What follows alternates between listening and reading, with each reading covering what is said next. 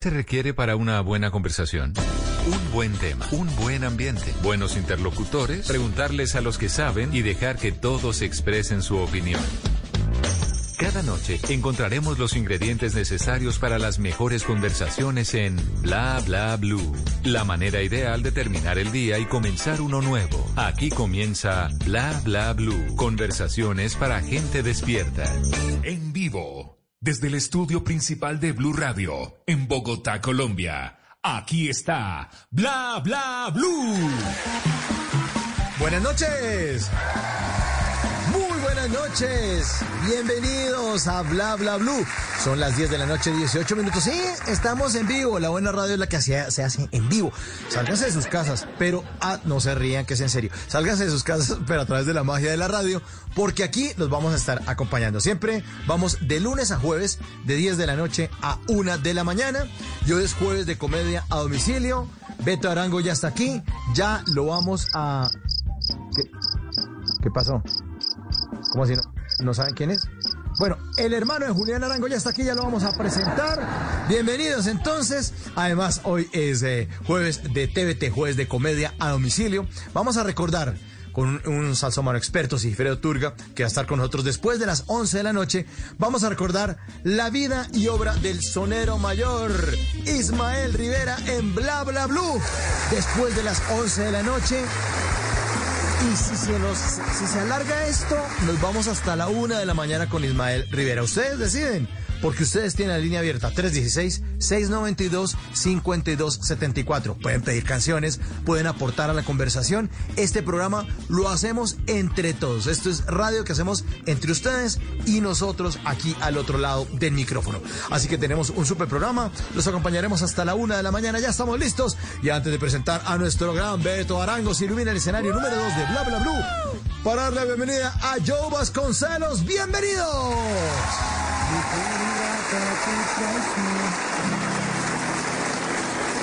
Dejo huellas en mi corazón. Y ya que todo parece normal, sigues mintiéndole al corazón. Y por eso ponle mucha atención. Dame un beso y no vuelvas más. Y ya que todo parece normal, sigue tu propio camino. Cuidado, vas a ver que no se juega con vida pena, mujer. Cuidado, puede ser que por las noches sueñes conmigo. Llevo tres días sin dormir. Hago de todo para olvidar. Bueno, bueno, ya tres días sin dormir, de ser porque está pegadito a Bla Bla Bla, el programa de conversaciones para gente, vea, despiertica, despiertica como todos nuestros invitados. Bueno, me dicen que ya están listos. Ah, sí, ya está listo nuestro invitado. Nuestro invitado esta noche es multifacético, es un gran actor, presentador y comediante. Y todo un paso fino colombiano porque ahora le digo es que por terapia de caballos. Es la que se inventa la gente. Bueno, recibamos con un, un relincho, no, mejor, no, no, no, no, perdón, con un fuerte aplauso a Beto Arango. Bienvenido, mi hermano. Qué gusto tenerlo aquí. Mauro, muchas gracias. Aquí, aquí estamos. Oiga, ¿Qué qué, qué super Ah. presentación, Mauro. Ah. Usted sabe de Ah, qué ¿qué me tal? acordé cuando usted dijo el hermano de Julián Arango. Usted sí sabe de qué me acordé. ¿De qué? ¿De qué se acordó? La primera vez que yo hice televisión en mi vida, la hice con usted y con otro grupo muy querido en RCN Televisión, se podía decir. Bueno. Sí, claro, claro que sí. Y, y nos llevaron a, si no estoy mal, al Coliseo Cubierto, ¿cierto? A un evento. Y se me acercó una niña muy querida. En esa época estaban dando Betty la Fea y yo estaba empezando en la televisión.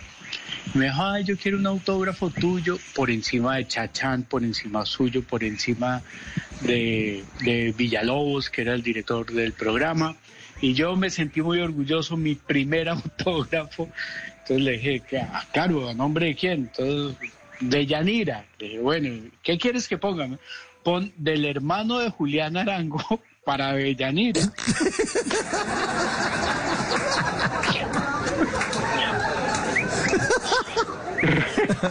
usted, Bueno. usted estaba detrás de la fila de los autógrafos.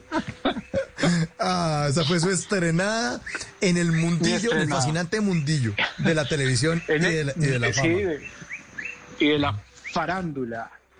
Y de la Así farándula, es. sí, señor. Así es. Bueno, pero antes de, de eso, usted, eh, me acuerdo que usted nos contaba que era publicista, está trabajando en Foto Japón, tengo entendido, ¿no? Sí, En- sí, en sí, sí, sí, está, estaba, antes de la tele. trabajando. Exactamente, estaba trabajando con Foto Japón y tuve la fortuna que me llamaron a hacer, eh, a ser eh, parte del equipo creativo de Pido la Parola, se, llama, se llamaba el programa. Eso fue cuando empezó la televisión eh, privada. Y renuncié a mi puesto fijo, tenía puesto fijo con ventana. y de ahí en adelante, yo sé que se ríe, puesto fijo con ventana. Y eh, yo, no, yo en ese momento me tocaba la ventana, no me la pedía. Y de ahí arrancó mi, mi rollo. Y bueno, y arrancó este, este rollo, de ahí empecé a hacer eh, disque stand-up comedian. y había, había un sitio que se llamaba Gótica, que nos lo prestaron. Creo que su también tuvo el gusto de ir algunas veces a, a pagar piso, como nos decían, y hacíamos eh, nuestras pequeñas rutinas. Había un, un combo bien bravo en esa época de que hoy en día pues muy poquitos siguieron haciendo ese stand-up comedy, ¿no? Estaba Mauricio Vélez, ¿se acuerda de ese man? Ahora está Sí, claro. haciendo una novela que se llama eh, Lalas Spy, él es el zar del Lulo, qué personaje. Como un Lulo. Sí, está hecho un lulo. Estaba En Janet- esa época Mauricio Janet- Vélez estaba muy gordo, ¿no? Y Muy ahora gordo, es el claro, era el, el gordo Vélez, no, sí, ahora es el ex gordo. Ahora Ex toca decirle Mauricio. Sí. Estaba Janet Balvin, es- estaba, eh, estaba quién más, Andrés López se presentó ahí también, su merced muñeco. Estaba este Julio Escayón, que lo presentábamos, además me acuerdo como recién llegado de las tablas de Nueva York. Creo que había ido una vez a Nueva York y la, la gente le hablaba, le hablaban en, eh, como si fuera costeño. Él tenía un, un tema porque él es, eh, él es, él es cruceto, como me dijo una vez eh, alguien me dijo, usted no es criollo, usted es cruceto. Cruceto, ahora le cuento en, en, el- en ese, en esa jerga de caballos que mencionó que cómo es, cómo es ese rollo.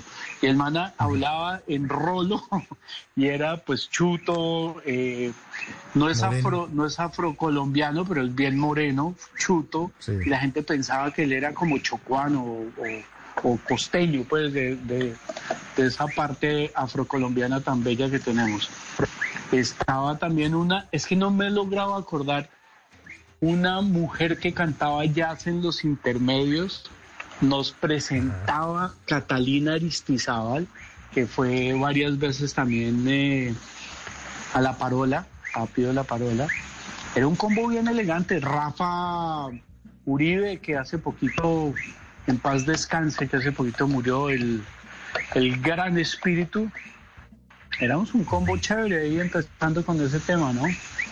Sí, Creo sí, que sí, hasta época, Riaño buena se, se alcanzó a preguntar. Sí, era bien chévere. Después igual nos hemos visto varias veces de bar en bar y de, de restaurante en restaurante, no precisamente bebiendo ni comiendo, sino ya no teniendo puesto fijo y buscándose la papita. Eh, total, total, total. Oiga, eh, no puedo dejar de preguntarle, ¿qué es lo que suena por allá? El, ese pájaro, ¿qué es esa vaina? ¿Pájaro que mamá hizo o que mamá hizo? ¿Cómo se llama el pájaro ese? ¿Qué pájaro es ese, hermano? Cuéntele aquí. Ah, sí, estoy en los llanos orientales y aquí hay grillos y no grillas. Este es otro, otro.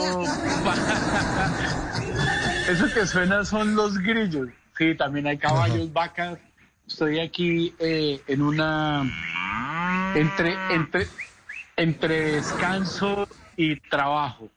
Eh, le cuento un poquito lo que hago con, con los caballitos. Eh, después de todo ese trajinar, como diría alguien que sabe hablar muy bien, me fui para España a estudiar una cosa que se llama coaching asistido con caballos, que lo que hacemos los caballos y yo es acompañar a las personas, es verdad, acompañar a las personas a encontrar su mejor camino hacia un objetivo. Es, un, es una cosa bien bonita y tiene. Es está, siempre lo invitado, está muy invitado Mauro cuando quiera. ¿Y eso funciona en los llanos? O, o, Eh, uno tiene que comprar no, no, no. caballo y usted le hace el coaching ahí por Zoom.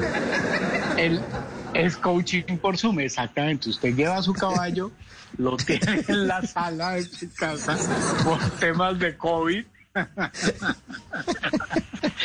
Sirve con caballo de palo. ah, bueno. Fuera el ah, 7 de bueno. agosto. No, los caballitos Caballito son de como, como eso que llaman un eh, eh, espejos eh, emocionales, como eh, ellos detectan las incongruencias del ambiente, así es como han sobrevivido toda su vida. Y, y no sé si se ha dado cuenta alguna vez que haya ido a montar a caballo que si uno se mueve muy rápido el caballo como que reacciona. Entonces básicamente lo que aprendí fue a leer esas reacciones y hacer unas preguntas muy poderosas a partir de eso, eh, más o menos para que encuentre usted su mejor camino hacia un objetivo. Pero digamos, si, si uno tiene el, án- el ánimo muy abajo, usted le dice a la gente arre, arre, o le hacen alguna cosa así. Claro. Cuando llega le ponemos un nombre, por ejemplo, Chastoy. Ya, ahí arranca. El, ar- el chastoy, sí. El chastoy. Chastoy y ahí arranca entonces uno, arre con su ánimo, Chastoy, y así. eh, muy bonito. Oiga, Beto, pero es increíble esto de los animales porque me hizo acordar eh, hace unos años conocí a una persona que, un eh, psicólogo, psiquiatra, no sé quién lo estaba viendo, lo estaba tratando, no sé quién, y le recetó un perrito. Y le dijo, no, no, no, eh, porque el tipo tenía ansiedad y una vaina y necesitaba era, Claro. eh, ver muchas cosas a través del animal, a través del perro y la sesión y todo. Me imagino que yo dejé de hablar con el tipo, pero hasta donde hablamos, el tiempo que nos, nos volvimos amigos ahí por, por cosas de la vida, me estuvo contando y le ayudó mucho el, el perro. Los animales le ayudan a uno a eso, ¿no? A sacar las cosas que de pronto uno tiene ahí enredadas en su corazón, en su cabeza. Sí, yo creo que es que es si, a un- si uno siente que un animal le está diciendo a uno por dónde es que debe ir, uno ya lo sabe. Lo que pasa es que no, se atreve como a admitirlo y, y se busca sus propias excusas. Pero imagínese que usted crea que un caballo le acaba de decir que lo que tiene que hacer es trabajar hasta las 3 de la mañana y montarse un programa de dos horas más en, en bla bla blue. Oh, que mi jefe está oyendo, ¿no? De todas maneras. Por, eso. Sí. De todas maneras, gracias. Sí, de todas maneras, muchas gracias, Alberto, hombre. Oiga, muchas gracias por habernos acompañado esta noche, Alberto. Hombre, feliz, feliz resto de noche, gracias. No, no, no, no, volviendo, volviendo, De sí, dos, eh, lo- de- los an- ah, ¿de qué? ¿De qué hora? ¿Qué horas? De 2 a 3 de la de 2 a 3 de la mañana patrocinado por Lavadero de Taxi y usted ya Sí, se no, vuelve claro. el dueño de los lavaderos. Lo Ah, oyen bueno. en todos los lavaderos de taxi. Para entregar, es que vine para entregar el taxi, estoy viendo a Mauricio Quintero Tarea. Oiga, Beto, pero venga, volvamos atrás al tema de los animales. Pero entonces, ¿cómo funciona? Eh, digamos, alguien que tenga, ¿qué tipos de problemas o qué tipos de dificultades podrían solucionarse a través de los, de los caballos? Pues básicamente cualquier, cualquier cosa. Es más como tomar una decisión, ¿no? Como desde qué zapatos me pongo con este vestido, en el caso de, de- de una, de una mujer, hasta, hasta una, un problema emocional, un problema laboral, un problema eh, espiritual. El- la idea es que todos tenemos las respuestas en nosotros mismos. Lo que pasa es que nos ¿cómo se dirá eso, Mauro? Nos da como, como miedo meternos en el...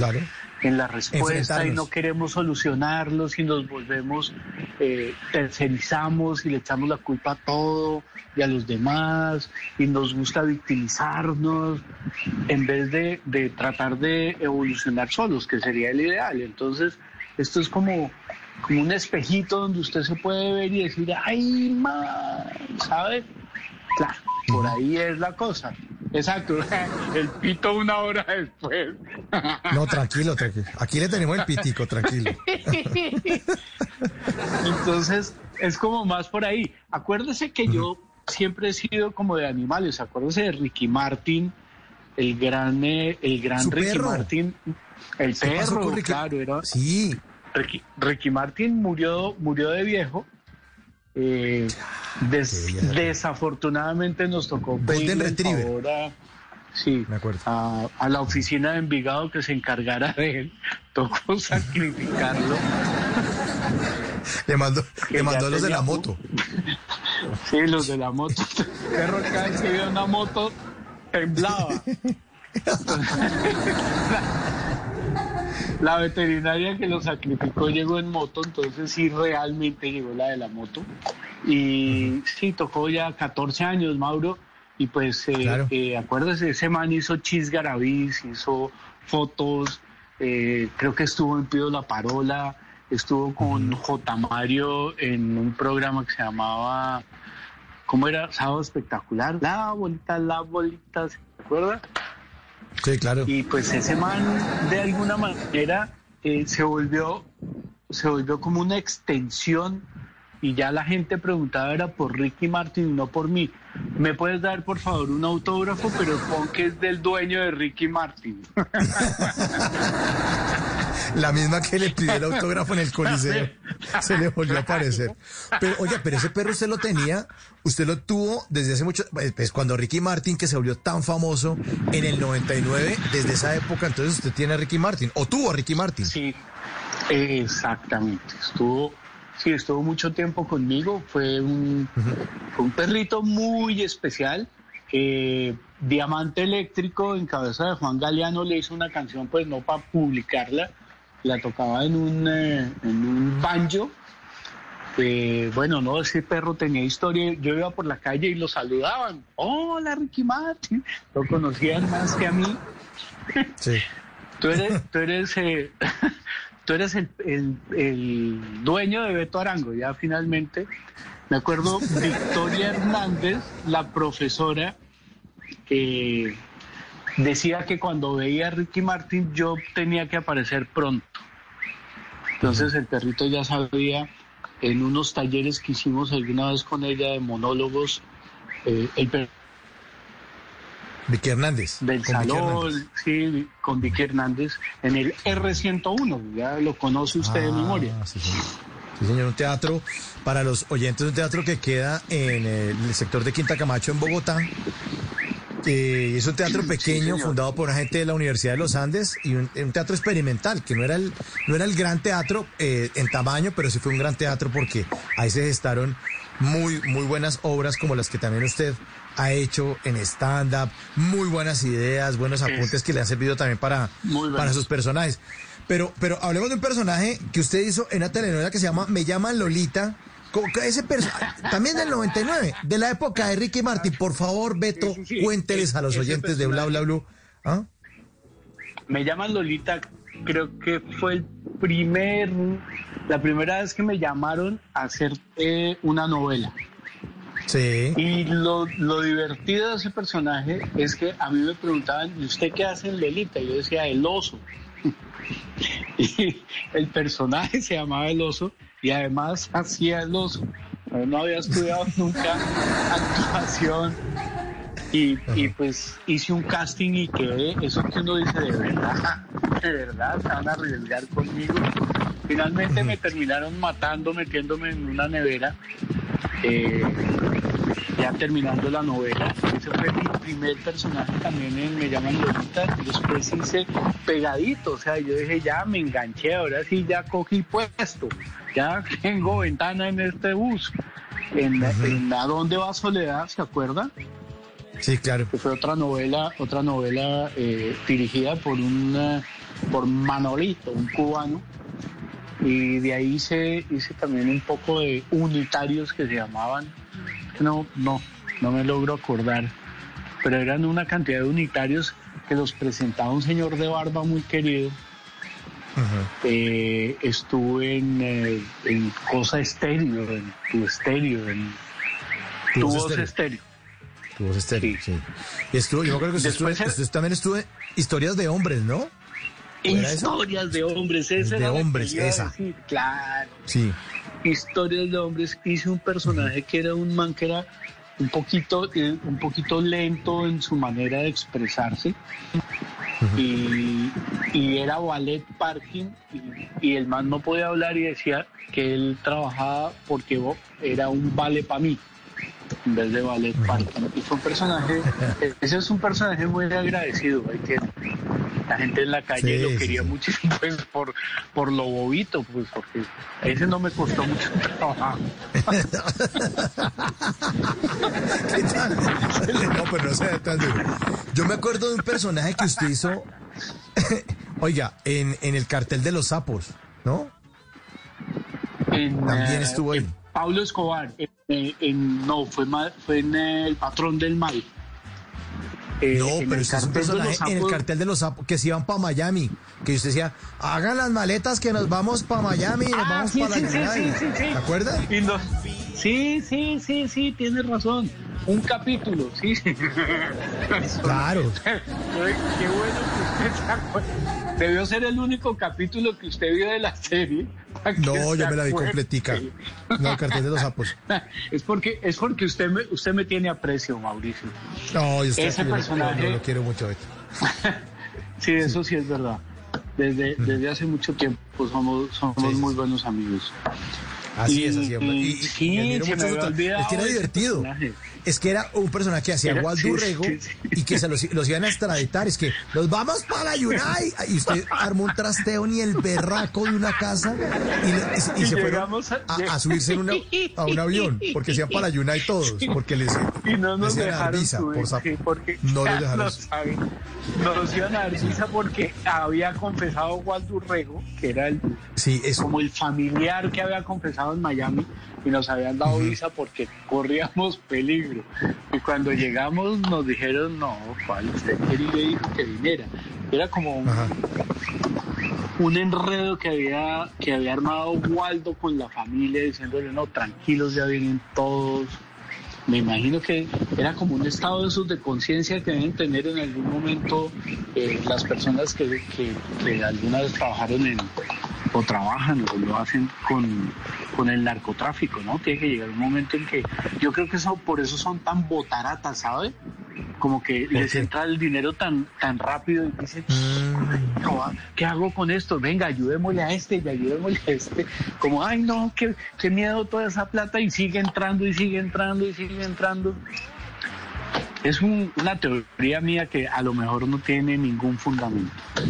Sí, pero, pero, Pero- es que le- yo, yo digo que les entra rápido, pero no les entra fácil, porque acuérdese que eh, No, y eso pasaba en el cartel de los sapos, o sea, hasta ser mafioso es difícil porque porque No, tienen los otros que lo están sapeando. Jodidísimo. Y hay que ser, hay que ser muy inteligente y hay que trabajar como. Eso no es sentadito, pues, esperando. Usted se imagina, si a uno le da estrés que lo llamen del banco a cobrarle la tarjeta de crédito, imagínense que lo llame a uno el señor Pablo. Escobar. Oye. que, que don Pablo, que al teléfono don Pablo. Que don Pablo, que cuándo le vas a pagar, mijo. Mira. Dígale que me estoy bañando.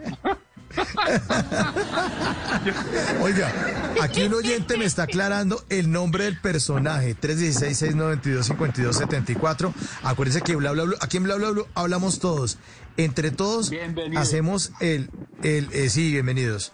Eh, ay, ahora aquí dice aquí el mensaje, hombre. Ah, Fermín, Fermín Urrego, se llama Fermín Urrego el Tigre y era el personaje de Víctor Patiño Fomeque y ese lo hizo Waldo Urrego en el cartel de los sapos. Sí, señor. Y yo era el cuñado. De, El cuñado de Fermín. Sí, sí, sí, sí, sí. Sí, sí, sí, sí. Ah, Claro que sí. que sí me acuerdo. Sí, qué bueno, que gracias a- al tigre por el por el dato que mi memoria me falló. Tiene toda la razón, Tiger. Oiga, Sí, Tiger, señor. Y, y, y- pero usted, usted se alejó un poco también de los medios, Beto, o sigue también haciendo mezclas de, de cosas de, de, de- de- de grabaciones, de personajes, o que, o se dedicó más Sí, bien como a la parte digital y a sus caballos.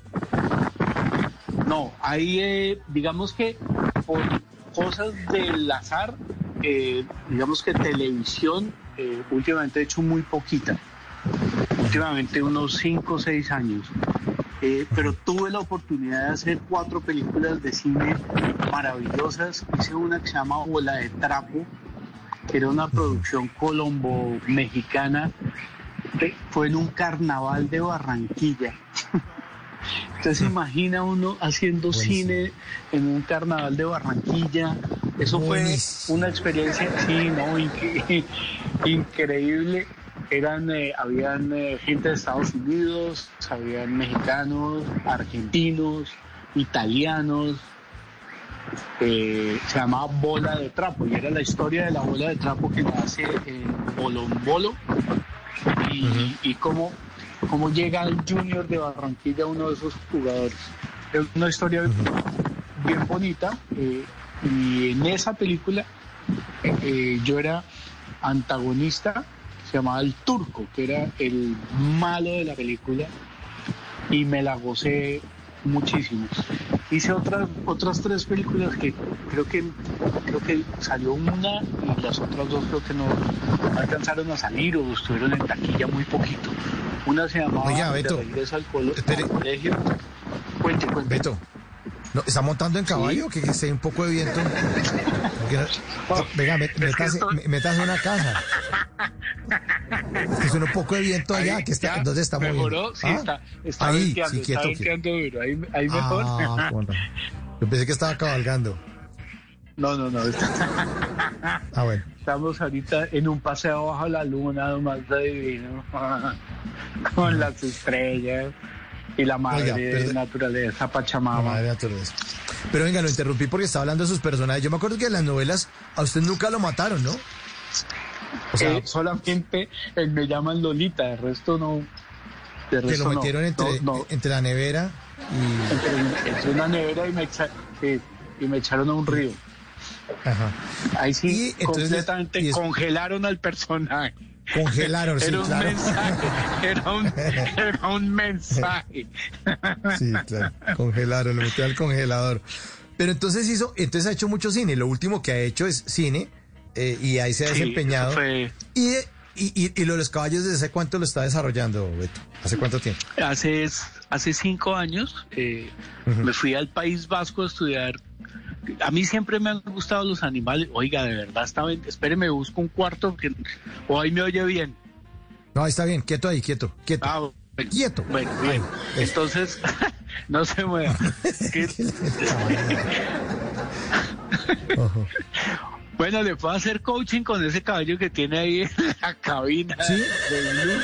A ver, eh, ¿ese qué quiere decir? ¿Qué, qué está revelando de mi personalidad? ¿Qué me hace falta? No, ¿Qué, qué tengo que mejorar en mi vida? Para tratarlo a usted necesitamos percherones. o sea, caballos muy grandes. Muy grande, sí, sí. Para poder cabalgar ahí sin que se cansen. Tal cual. Pero mire que entre esas cuatro películas hice Pablo Escobar, que fue la que yo pensé que usted me estaba hablando. Y hice Sí. ahí un personaje también muy chévere con, eh, con Carlos. eh, ahora se me olvidaron los directores. No, entonces estamos bien No. a esta edad. Por eso Ya, que no lo llaman. Tenía acuerdo a la gente con la que ha trabajado. ¿Ah? Carlos Moreno, gran director, Ah, que, bueno. que es Ajá. director de cine, sí, ya me acordé. Y no, crack. O sea, bien, bien chévere. Es de esos directores que lo dejan a... He tenido varios directores, ¿no? De los que lo dejan a uno trabajar y improvisar, que es me siento más cómodo que el- y los que lo cogen a uno y le dicen el libreto dice ahí fui y no voy para allá por decirle cualquier Sí. cosa en finalmente es parecido. Sí, es parecido, pero, pero no, hay que respetar lo que escribió el libretista porque no es lo mismo. Sí, no también. No es lo, no es lo mismo, sí. Entonces, bueno, pero este señor Carlos Moreno, eh, he trabajado varias veces con él y es un gran director. El elenco, bueno, el elenco, pues lo sabemos de memoria. Eh, Andrés Parra y, y todo el séquito de, que hacía con, con Pablo Escobar, que, o sea, de verdad, como que la gente se quitó el sombrero viendo esa, esa serie. Mire que me pasó una cosa muy, muy, muy, no sé si divertida, pero como emocionante. Ahorita en Semana Santa, Ujú. Después de Semana Santa empezó a aparecer una cantidad de gente en redes sociales saludándome y, y ay, ¿qué hubo? Oye, vieras lo que me pasó, te, te vi en Netflix, en una película, en una serie y en, entonces, ¿cuál? En El Patrón del Mal, como que la gente como estuvo encerrada algunos en Semana Santa, se dedicaron a ver películas y volvieron a, a verla o los que no la habían visto la vieron y uh, en el momento en que usted más o menos como que eh, tiene un poquito de exposición en ese mismo momento se me ampliaron un poquito los eh, los seguidores eh, hubo gente que me felicitaba oiga qué buen papel y yo no sabía que me hablaban pues porque la gente cree que es que está vigente ahí mismo Claro. si claro, tuviera claro. como mandarle una foto, acaban de llegar dos sapos, parce, de un tamaño que Sí, tengo miedo. tamaño llano oriental. Sí, ese es que Tamaño, el cartel. el cartel. Ahí está. Bueno, ahorita me manda la foto y la, la- la tirinamos entonces. Par de, par de sapos ahí. Oiga, pero mire, lo quiero invitar ahora a que escuche la ¿Usted ha escuchado la- nuestra emisora hermana aquí de Blue Radio, que es la calle La Manda Más? Claro que música sí, no me la pierdo, bacanísimo. me encanta, Ah, bueno. claro. Todos los peticeros con los peticeros son los que manejan caballos, con los que yo trabajo, se pegan a la calle y llamo a Diana, Diana Medina. Dianita de la calle, Diana Medina, y le digo, Diana, Sí. Diana Medina, le digo, Diana, estoy en tal sitio, mándele un saludo a los peticeros y quedan locos. Un saludo muy especial para todos los peticeros de San Jerónimo Ranch. Y los manes Ajá. Quedan chiflados. Pero sí, no, Pues no me la pierdo. Es una de mis emisoras favoritas. Hay que la música popular me gusta mucho. Bueno, ya que le gusta mucho, entonces vamos a ver contacto a esta hora con la calle. La mandamos a esta Jay Castañeda con los estrenos de esta semana. Jay, adelante, buenas noches. Hola Mauricio, ¿cómo estás? Buenas noches. Yo soy Jay Castañeda y porque sabemos que Bla Bla Blue es contenido para gente despierta, desde la calle les preparé un top 3 musical para relajarnos, así que tomen nota. Y nos fuimos para Sinaloa, México con Espinosa Paz, quien a través de una historia de Instagram compartió que escribió 32 canciones con las cuales grabara tres discos en mariachi. Por eso, los dejo con Soltero Feliz, una canción que nos pone felices a más de uno. Que levante la mano el soltero feliz. Pongámosle un poquito de sabor vallenato. Pues te quiero contar, Mauro, que desde que llegó este álbum compuesto por 16 canciones a finales del año pasado, la gente no para de pedir las locuras mías de Silvestre Angón.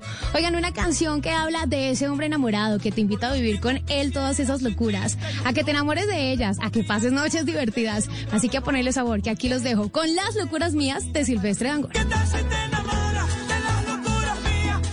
Y por último, no podía faltar el género urbano, ese que le pone un toque especial a la gente despierta y que con artistas como Piso 21 y Maluma se volvió más interesante. La canción que les traigo fue rodada en Medellín a mediados de diciembre del 2020 e hizo parte de la antesala del tercer álbum de estudio del grupo Piso 21.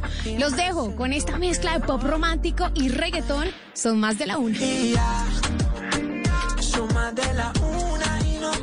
Jay, mil gracias. Un abrazo para todos allá en la calle La Manda Más 1051. Estamos en vivo en Bla Bla Blue. Hoy es jueves de comedia a domicilio. Esta noche nos acompaña Beto Arango. Oiga, Beto, pregunta, ¿usted está igual que Espinosa Paz? ¿Está soltero feliz o cómo es su vida allá en Sí, yo, sí, no, soltero, feliz, feliz, feliz, soltero. Eh, no sé quién es Espinosa Paz, pero si está igual que yo, está pasando muy bueno. ¿Quién, Venga, venga, yo le quiero, le quiero recomendar a Jay una canción, ya que fue tan querida de recomendarnos eso.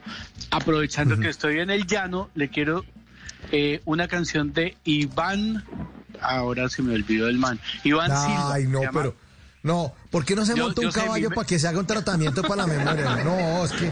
¿Ah? ¿Qué El tratamiento es usted?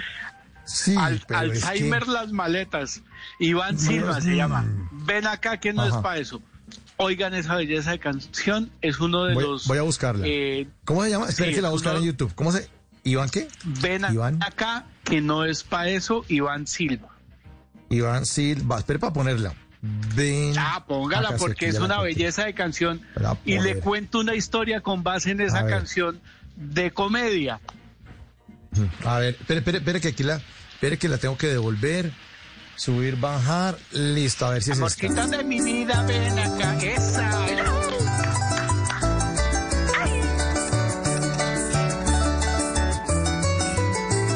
Vamos a hacer una cosa. A ver.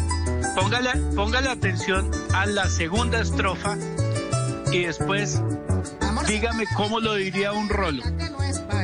Un rolo. La segunda. esta es la primera Sí, estrofa. no, eh, Listo. sí, todavía no. le falta un pedazo. Yo le, yo le digo Avise, aquí. avise. Ok, ¿Aquí? hágale. No, todavía no. que son mi gran. Como ambos somos del campo donde hay trabajo y progreso, te traigo cariño santo, un bagrecito al preso. Y como te gusta tanto una panela y un queso, ¿Esa? te quiero enamorar. Este, este pedazo que viene. El pedazo que viene. Cuando se acabe lo No para pude venir más mamamos gallo con él. pequeño tropiezo, corriendo atrás de un marrano, me chuse un pie con un hueso. Pero aquí estoy, vida mía, y ante todo te confieso que quiero verme contigo cuando vaya Ahí, de regreso. listo.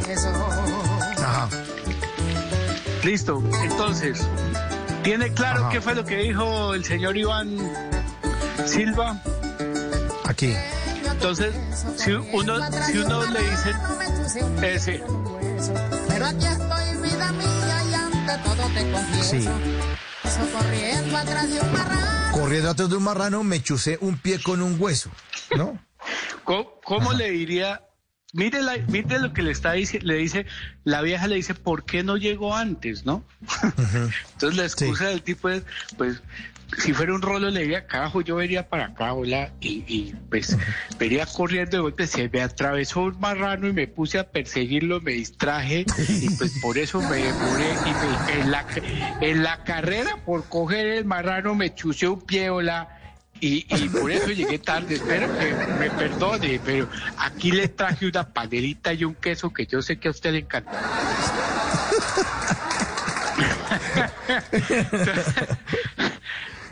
a partir de a partir de esa canción que me estaban me dijeron venga póngala póngala otra vez para que la oigan Ahí está.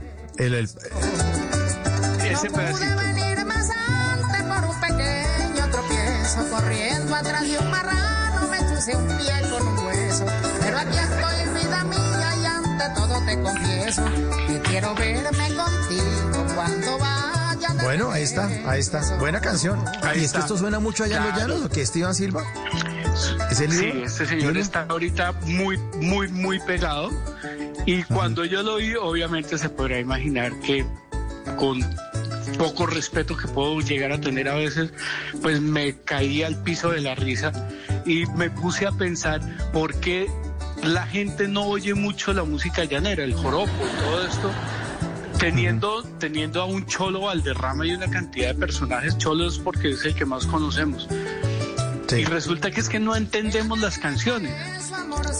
Ah, ok. No, ente- no entendemos que es un bagrecito ciprés, sino yo, pues, es un bagre de un color.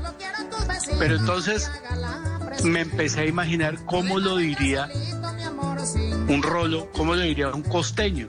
Joda, venía de acá, iba, venía en bola de montano, joda. Y se me atraviesa, se me atraviesa así potudo marrano y que iba a hacer perseguirlo. Y me chuzo y un pie, no joda, y ahí sí yo quería, cojo y toda la mierda, y llegué acá, que esa vaina de estar jodiendo, ah. Entonces, si cada uno a su manera lo dijera, encontraríamos pues la- las delicias de esta música, ¿no? Además es una canción muy bonita donde un, una- un criollo, como le dicen los llaneros a, a los, a los oriundos de la zona, le confiesa su amor de la manera más bonita a su amada y le lleva un queso y una panela, aparte donde usted llegue en Bogotá, carajo, te traje un quesito y una panela. No vuelven a salir con uno. Pero hombre, esas son las cosas yo- simples y bonitas de la vida que seguramente por las por estar en las ciudades y por estar rodeados de tecnología y el computador y las marcas, te vaya a un lado de crepes, san, san, san, pues, eh, uno se pierde de esas cosas que son simples, va, pues, un pedazo de queso y una panela. Y, y- y igual sabe rico y es un buen detalle, ¿no? Sí, y creo que jamás en la vida, en el resto del país, nos vamos a chuzar un pie con un hueso de marrano que No, venía y no se le va a atravesar un marrano y se va a poner un... No, oiga, me distraje persiguiendo un marrano. Eso a uno le suena como fantástico, ¿no? Y es, de ahí Claro. debe venir lo de García Márquez de, de, su, de su realidad fantástica y de todo este tema. Ujú, de surrealismo mágico, pero es el que usted está viendo en esta época en los llanos orientales allá, con su terapia con los, con los equinos y con el buen humor y la creatividad que siempre lo, lo, lo caracteriza. Pues Beto, le queremos mandar un gran abrazo, un agradecimiento muy, por- muy por la- enorme por, por estar aquí en No, Bla Bla Blue, hermano. Una cosa tan divina invitación. Esperamos que no se le atraviesen marranos ni huesos, que siga con sus caballos, eh, que nos siga sorprendiendo gracias, con su creatividad y su buen humor, hermano. Mil gracias y, y, hombre, eh, siempre bienvenido a Bla Bla Blue. Muchas gracias. Le deseo de corazón que no le pongan programa de 2 a 3 de la mañana porque creo que sería el primer invitado y no la logro hasta esa hora. Ahorita Ahí me sacó el ya voy, ya Ay, me- voy, ya voy, me está Ya voy. llamando mi novia, ya voy mi amor. 10.59 es Beto Arango en Bla Bla Blue, mi hermano. Un gran abrazo, chao. Lo mismo, chao, chao, chao a todos los blue, blue, bla, bla. corriendo atrás de un marrano, me chuse un pie con un hueso. Pero aquí estoy, vida mía, y ante todo te confieso que quiero verme contigo cuando vaya Pues cuando vaya de regreso es cuando eh, Javier Segura termine sus voces y sonidos. 11 en punto en Bla Bla Blue. Javier Segura ya tiene la información de las noticias más importantes de Colombia y el mundo en voces y sonidos. Y después de voces y sonidos los esperamos a todos ustedes porque vamos a estar con este jueves de TVT Jueves para recordar al lado de Sigifredo Turga, salsómano, buen tipo, buen conversador. Vamos a hacer un homenaje al solero mayor, a Ismael Rivera. Así que ya regresamos. Esto es Bla Bla Blue. No se despeguen.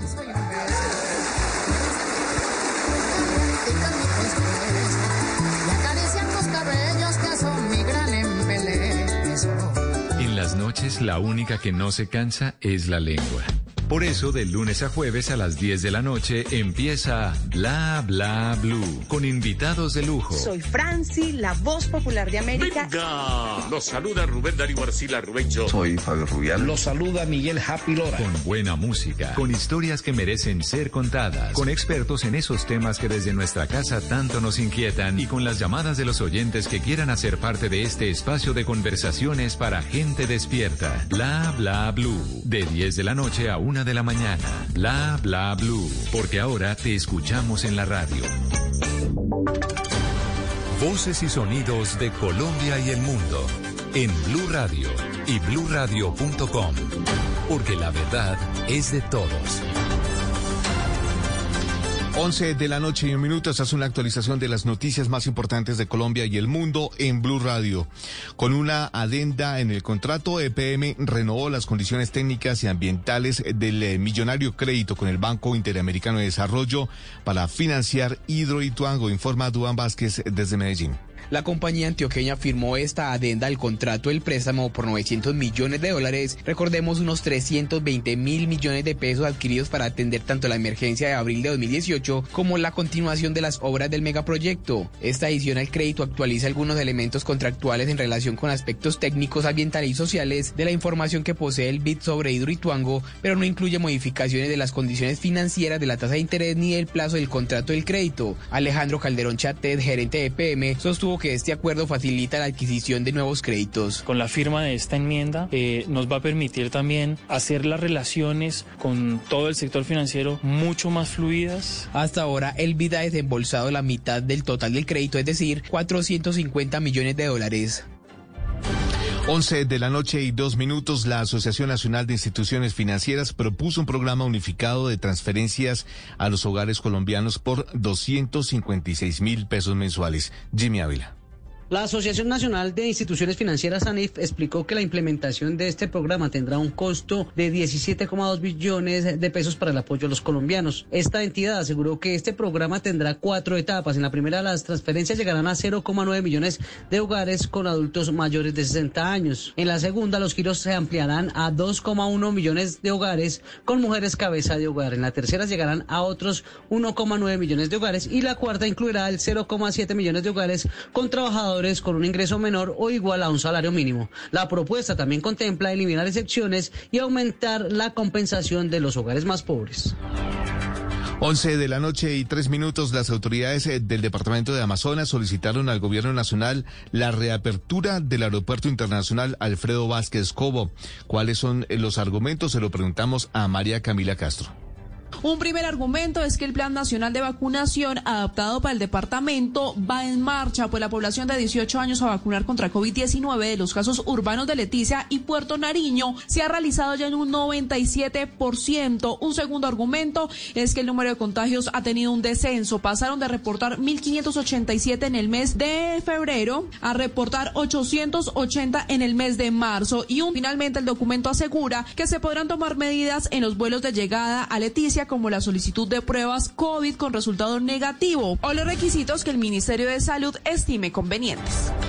Gracias María Camila, 11 de la noche y cuatro minutos. Es muy dura la situación en, en el municipio de Uribián, en el departamento de La Guajira. Dicen las autoridades que el COVID-19 penetró en las comunidades indígenas guayú y ya están causando algunas muertes. Johnny Alvarado.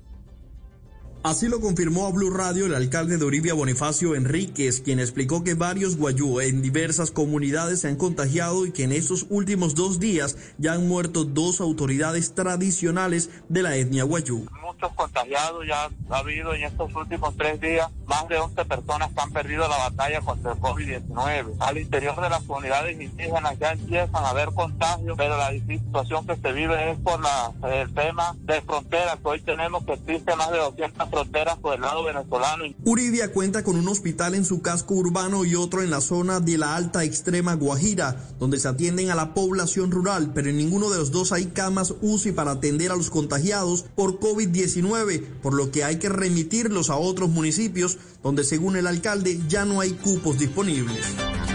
Mientras esto pasa en La Guajira, las autoridades en el Valle del Cauca piden priorizar la vacunación de profesores, directivos, docentes y personal administrativo del área de la educación, informa Fabricruz. Buscando la agilidad en el proceso de vacunación para el Valle del Cauca, la gobernadora Clara Luz Roldán le ha hecho una petición al gobierno nacional. Señaló que es necesario priorizar cuanto antes a los docentes, eh, directivos y personal que trabaja en el área de la educación para que sean vacunados contra el coronavirus y poder garantizar de esa manera ambientes seguros en los planteles educativos. Nuestros niños regresen a las aulas. Así necesitamos también el apoyo del Ministerio de Salud para para que nos autorice priorizar esa población. Por el momento en el departamento se están vacunando adultos mayores de 70 años con la vacuna de AstraZeneca. 11 de la noche y 6 minutos, cerca de 2.450 personas pertenecientes a la población excombatiente ya han realizado acciones de servicio social en Bogotá. El servicio social es una de las etapas que deben cumplir estas personas en su proceso de reintegración a la vida civil. Este es uno de los testimonios que conoció Blue Radio desde la localidad de Bosa, en la capital del país. El hecho de que hemos sido lo que hemos sido, pues no, no demostrar lo que fue, sino demostrar lo que hoy en día somos. personas cambiadas totalmente de mentalmente y físicamente. Noticias contra reloj en Blue Radio. Y cuando ya son las 11 de la noche y 7 minutos, la noticia en desarrollo, el ex jefe de la diplomacia de los Estados Unidos, Mike Pompeo, fue contratado por Fox News como colaborador, anunció este jueves el canal de noticias favorito de los conservadores estadounidenses. La cifra que es noticia en Bogotá, 2.276 excombatientes de las antiguas FARC han culminado su ruta de reintegración y actualmente 368 continúan en este proceso, informó la agencia de reincorporación. Y quedamos atentos a eh, al desarrollo de más noticias aquí en Blue Radio y en nuestro portal blurradio.com y en Twitter en arroba Blue Radio. en sintonía con Bla Bla Blue, conversaciones para gente despierta. El mundo nos está dando una oportunidad para transformarnos, evolucionar la forma de trabajar, de compartir y hasta de celebrar. Con valentía enfrentaremos la realidad de una forma diferente, porque transformarse es la nueva alternativa. Blue Radio. Estás escuchando Blue Radio. Termina el día con una actividad que disfrutes como leer o escuchar música. Es tiempo de cuidarnos y querernos. Banco Popular. Hoy se puede, siempre se puede. Hoy estás a un clic de elegir tu cuenta ideal. ¿Quieres giros gratis? Clic. Cientos de descuentos. Clic. Sin cuota de manejo. Clic. Haz clic en bancopopular.com.co y elige tu cuenta ideal. Banco Popular. Hoy se puede, siempre se puede. Somos Grupo Aval. Vigilado Superintendencia Financiera de Colombia. Hoy estás a un clic de elegir tu cuenta ideal. ¿Quieres tener giros gratis? Clic. Sin cuota de manejo? Clic. Con excelente rentabilidad. Clic. Haz clic en bancopopular.com.co y elige tu cuenta ideal. Banco Popular. Hoy se puede, siempre se puede. Somos Grupo Aval. Vigilado Superintendencia Financiera de Colombia. Vamos, que la liga está buenísima. Este sábado, en el Blue Radio, Real Madrid-Barcelona, desde la 1 y 50 de la tarde. ¡Y olé! No es que nos estén descubriendo futbolísticamente, es que transmitimos todo el fútbol bueno. Blue Radio, la alternativa futbolera. La calle 96.9 pm. Vive contigo. Para vivir las mañanas con toda, acompañamos a los que por deber andan callejeando. Y a los que no han podido decir lo que piensan, Descarados les permite hablar sin pelos en la lengua.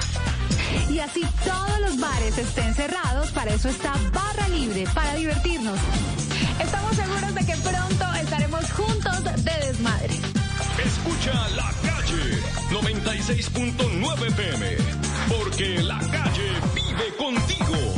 Este viernes en el Andén, Jorge Robledo habla del futuro de la coalición de la esperanza y el pago de nuevos impuestos. Además, el debate. ¿Es cierto que la clase media será la única afectada con la nueva reforma tributaria?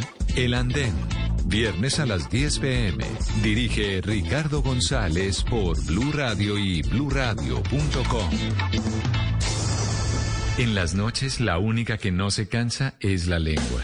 Por eso, de lunes a jueves a las 10 de la noche empieza Bla Bla Blue con invitados de lujo. Aquí está, Quinito, Quinito, su amigo, su amigo. Los saluda Buxi, soy Yuri Buenaventura. Los saluda Orlando Duque, clavadista.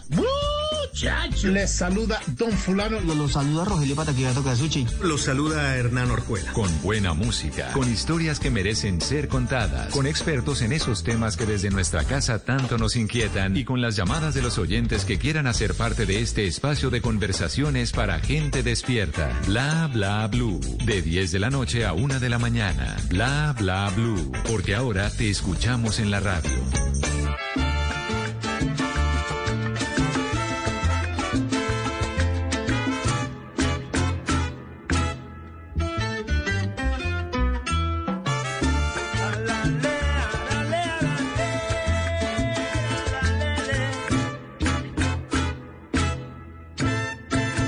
Pues yo pedí un deseo porque son las 11 y 11 minutos de la noche. Ahí están los cuatro, unos seguiditos.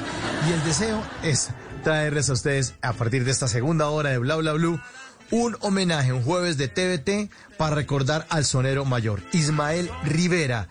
Ustedes pueden programar las canciones, pueden hablar y aportar acerca de esta conversación que vamos a tener, este gran homenaje al sonero mayor. Y les quiero presentar a un gran amigo de Bla Bla Blue, él es Sigifredo Turga, creador y director del programa Hoy es Salsa, que también lo pueden seguir en arroba Hoy es Salsa en todas las redes sociales. Él es comunicador de la Universidad Javeriana, estudió gerencia estratégica de mercadeo en la Universidad Externa de Colombia. Trabaja en el sector financiero desde hace más de 20 años, donde es terriblemente exitoso, pero es coleccionista de historias y canciones de música antillana. No entiendo las risas, es terriblemente exitoso. Saca tiempo para todos ustedes en Bla Bla Blue porque le encanta la salsa, le encanta contar historias y por eso esta noche aquí está para todos ustedes Sigifredo Turga en este jueves de TVT, jueves para recordar a Ismael Rivera. Somos la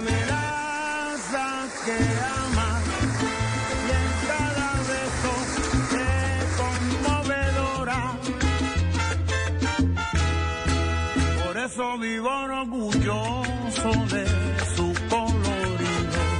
Somos de tu amable. Señor Sigifredo, bienvenido a su Bla Bla Blue. Hombre, usted ya este espacio es suyo. Aquí ya tiene puesto y tiene vista a- con ventana, como decía Beto Arango hace un ratito. Buenas pues noches. yo- buenas noches, Mauricio. Qué gusto saludarlos a todos. Y, y gracias por ese puesto de ventana que me encantan las ventanas que como que oxigena el espacio de trabajo, ¿no? Así es, así es. Bueno, señor, este programa es suyo. Mm, Mandó usted una lista, un playlist de, de buena música. Arranque entonces a recordar al sonero mayor. Adelante entonces.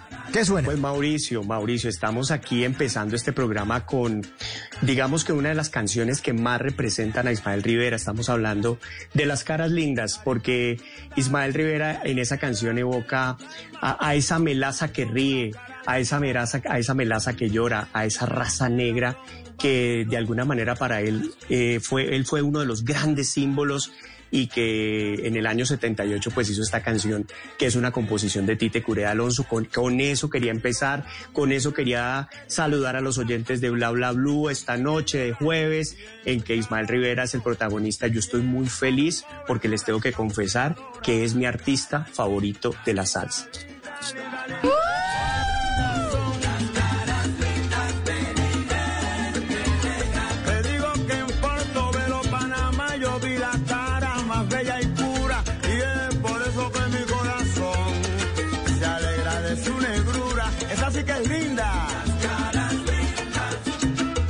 Las caras lindas. Ismael Rivera en este jueves de TVT Jueves para recordar. Bueno, ¿y esta canción en qué momento salió? ¿En qué momento de la, de la vida eh, artística de Ismael Rivera salió? Esta fue ya una etapa, Mauricio, de consolidación hacia el año 1978 eh, y quise empezar con esa canción precisamente porque, digamos, es la más conocida. En el, durante el programa vamos a empezar desde el año 1954 y vamos a llegar hacia el año 80 de esa carrera musical de, de Ismael, pero nos evoca también que Ismael Rivera pues es un puertorriqueño, fue un puertorriqueño de Santurce, Puerto Rico, que en la calle Calma cantaba desde muy niño que nace en, el, en 1931 y se va muy joven, se va a los 56 años en 1987, que nace en ese Puerto Rico agrícola de los años 30, un Puerto Rico que en la, en la década de los 30 y los 40 pasó unas crisis económicas muy duras, por supuesto como consecuencia de la depresión del año 29 y donde la gente migraba, en donde la gente no quería estar en la isla pero, pero ellos fueron, la familia Ismael Rivera, el señor Luis Rivera, que era su papá, y por supuesto doña Margarita, que ahorita les voy a contar algo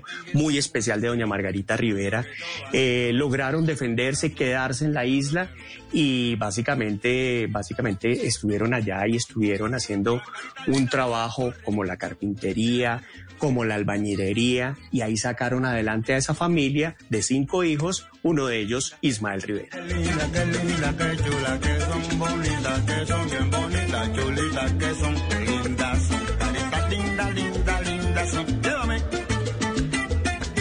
Qué belleza de canción está. Qué maravilla. Y de verdad, qué bueno que haya abierto este especial con esa canción. Suena espectacular. Pero ¿le parece si nos vamos entonces hacia 1954 o sí? Claro que sí. Aquí está entonces una canción de El 54. ¿Y esta cómo se llama, Sigifredo? Se llama El Charlatán. Es una canción que hizo Ismael Rivera y ahorita antes de dejarla sonar más, con la Orquesta Panamericana, una orquesta famosísima en Puerto Rico en los años 50.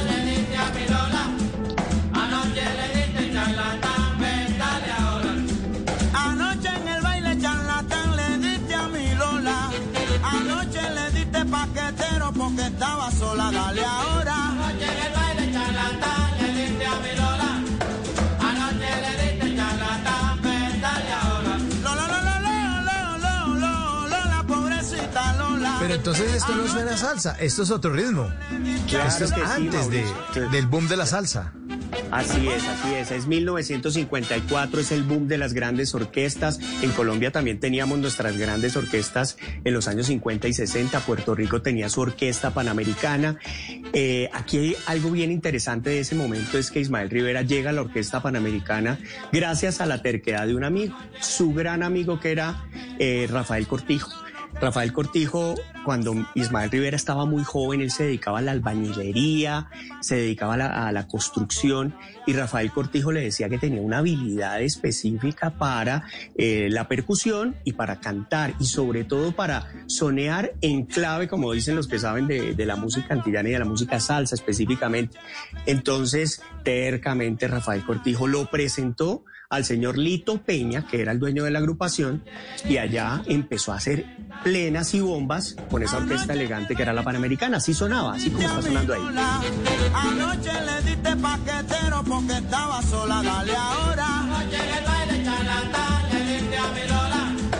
Anoche le diste charlatán, ven, dale ahora. Lola, Lola, Lola, Lola, Lola. Oiga, Sigifredo, eh, me acuerdo yo del- de las orquestas de Big Band gringas que inspiraron a muchas orquestas que hacían música tropical, que es lo- los melódicos, Lucho Bermúdez, Pacho Galán, que era el Big Band grande, eh, con el que, con el que se tocaba mucho swing en Estados Unidos, ¿no?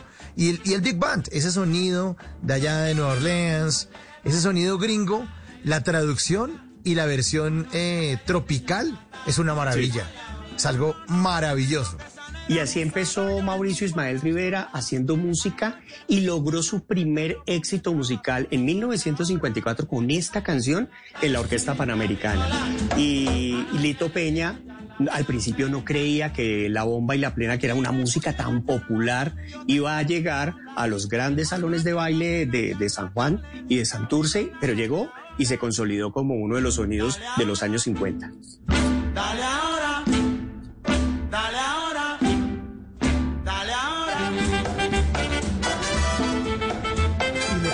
Música algo que siempre le ha pasado, que la gente la rechaza porque le suena nueva, le suena extraña o no le suena de su generación, entonces la miran por encima del hombro. Eso que usted dice de llegar a los grandes salones, le costó muchísimo el merengue dominicano. Aquí en Bla Bla Blue hemos hablado mucho del merengue, donde, donde era eh, la música de, de esa gente allá en esa playa, de esa gente sin zapatos, ni no, no, no, qué cosa tan espantosa, hasta que Leonidas Trujillo, el dictador de República Dominicana, le gustaba mucho el merengue y lo llevó a los grandes salones donde la gente iba muy elegante vestida a oír el merengue ya en versión Big Band. Y era exactamente en esta época de los años 50. Pero avancemos entonces hacia su siguiente tema musical, Sigifredo. ¿Cuál, cuál nos tiene? Escuchen eso como suena de bonito y esas, esos tambores, cómo empiezan a evolucionar.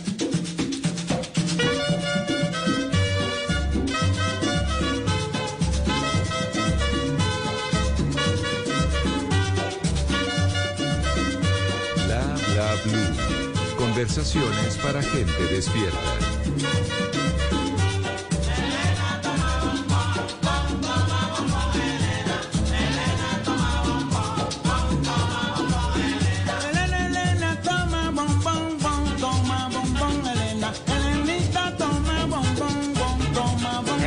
Sabroso. Muy chévere. Sí. Mauricio, y, y- y básicamente acá, ¿qué pasa? Esta es El Bombón de Elena y esta es una canción de 1954 con la orquesta de Cortijo y su combo. Son dos canciones que salieron prácticamente en simultánea al mercado de la radio puertorriqueña y que era una con la Orquesta Panamericana, que era el charlatán, la que habíamos escuchado, y la otra era el bombón de Elena con sus negritos, como lo llamaba Ismael Rivera, que era la agrupación de Cortijo y su combo. Y las dos fueron éxitos, o sea, que Ismael Rivera en Puerto Rico entre el año 54 y 55 sonaba en la radio con dos éxitos con dos orquestas diferentes. Calle de la calma morena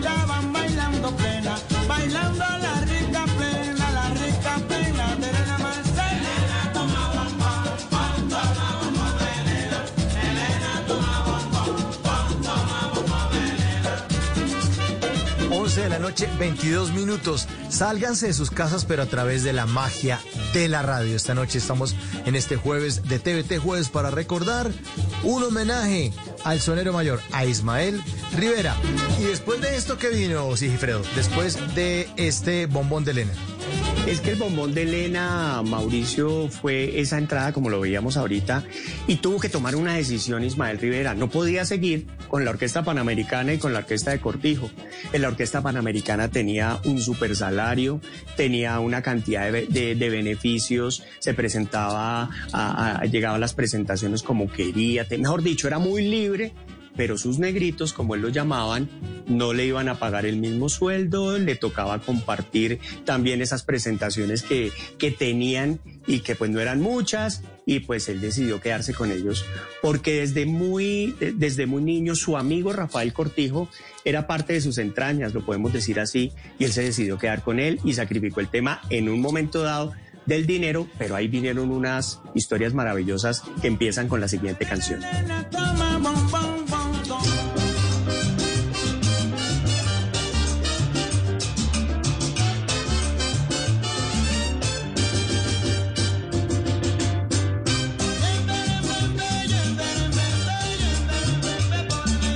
Bueno, esto ya me suena, ya está acercando a la salsa. Sí, ya, ya, Señor. ahí sí, ahí sí.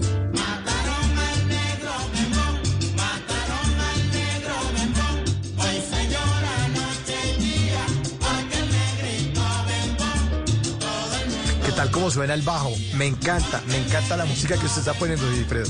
No, Muy es que chévere. Es, es que es la consolidación de Cortijo y su combo. Es, como dicen los puertorriqueños, un grupo musical afincado. Es 1956. Está Bobby Capó como compositor de esa canción y ahorita les voy a contar más adelante más cosas de Bobby Capó. Y empieza a hacer algo distinto, a narrar historias en las canciones, la agrupación de Cortijo y su combo, como la historia del negro Bembón. Y sabe la respuesta que le dio el matón. Yo maté por ser tan bemba y le.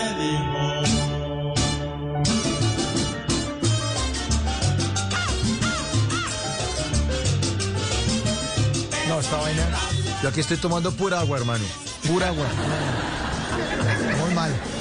No, y Mauricio, mire que ahí hay una denuncia sutil de los estragos del racismo y de esa inconformidad que se tenía en esos años 50.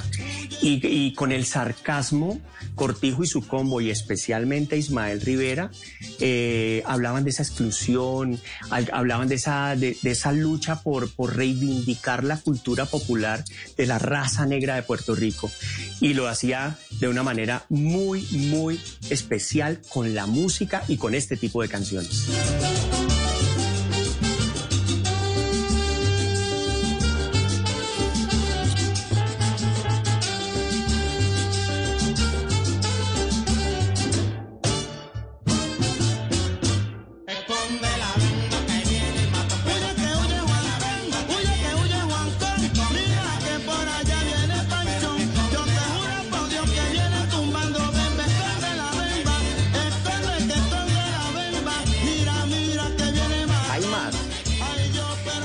1959. Esta misma canción fue protagonista de una película que se llamó Maruja, para que la busquen todos nuestros oyentes.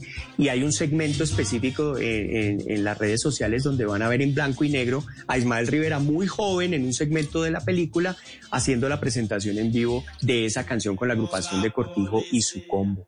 Es, es muy, muy bonita la película y los que puedan verla, pues los invito a que la busquen y es de 1959.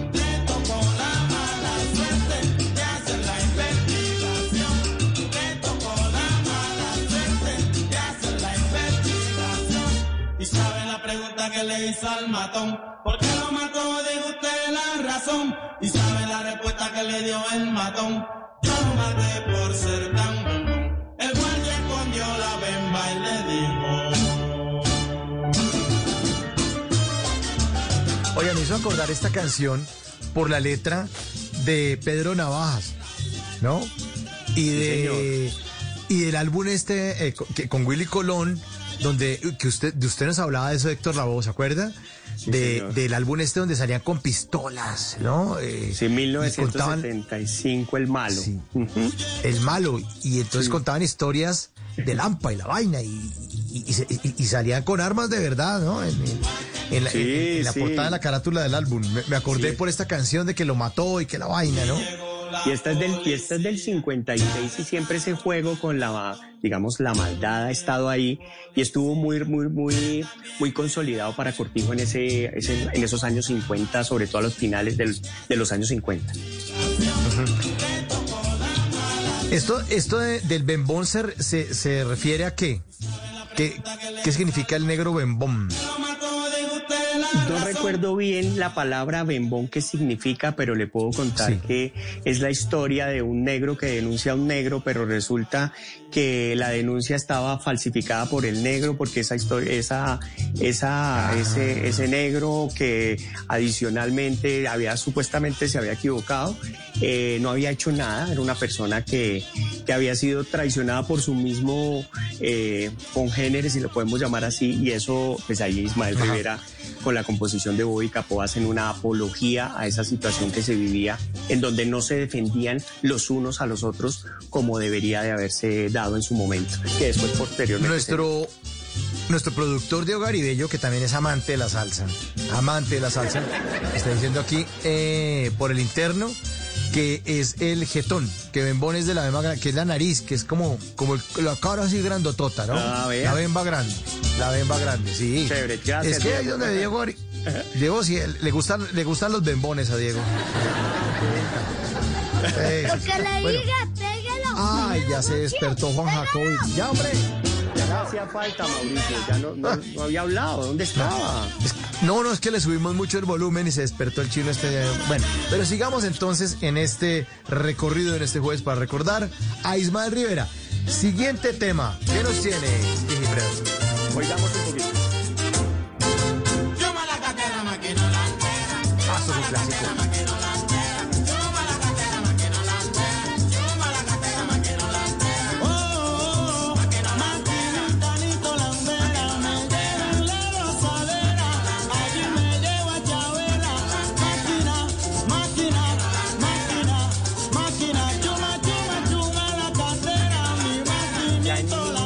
1957, vamos ahí en 1957. Este álbum es Cortijo y su combo los invita a bailar.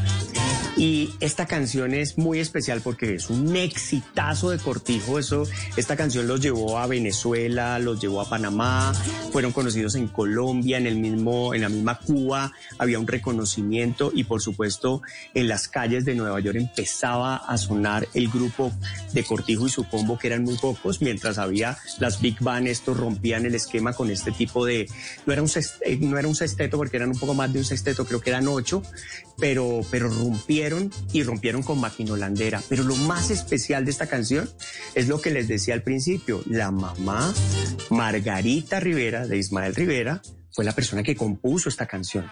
Esta canción es hecha por doña Margarita Rivera.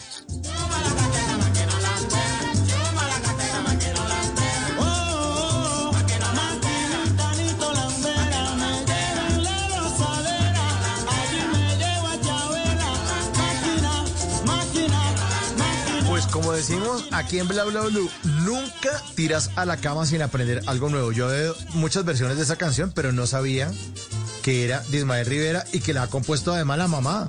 Buenísimo dato, Sigfredo. Sí, hizo otra canción que se llama Las Ingratitudes para que la busquen y la escuchen. Y, y doña Margarita Rivera siempre fue eh, parte fundamental de la carrera de, de Ismael porque lo apoyó, lo acompañó en el éxito, lo acompañó después cuando empieza un proceso de, de- de- de decidir no volver a cantar eh, y ella siempre estuvo ahí, además lo, lo hizo ser exitoso con esta composición a él y a Cortijo, Rafael Cortijo que era su gran amigo.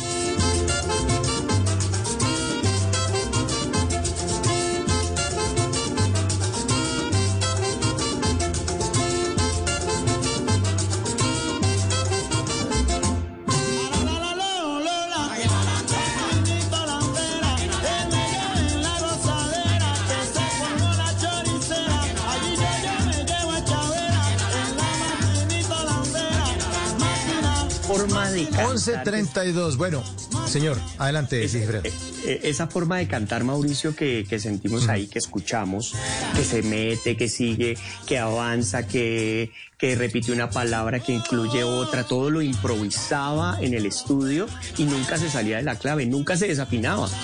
Decían que, que esa es, por eso le dicen el sonero mayor. Hay varias teorías acerca del sonero mayor. Dicen que, que, lo, que lo puso Benny Moré, el apodo cuando lo conoció, o un productor musical. Pero lo que es claro es que identifican, y hasta Papo Luca lo decía hace muy poco, que después de él no hay más. Es el único que lograba hacer ese tipo de juegos con la voz y de construir y dar identidad lo que para mí es el arte, darle identidad a una canción con un sonido, con una forma de hacerse propia que no se puede repetir. O sea, no hay otra persona que lo haga igual.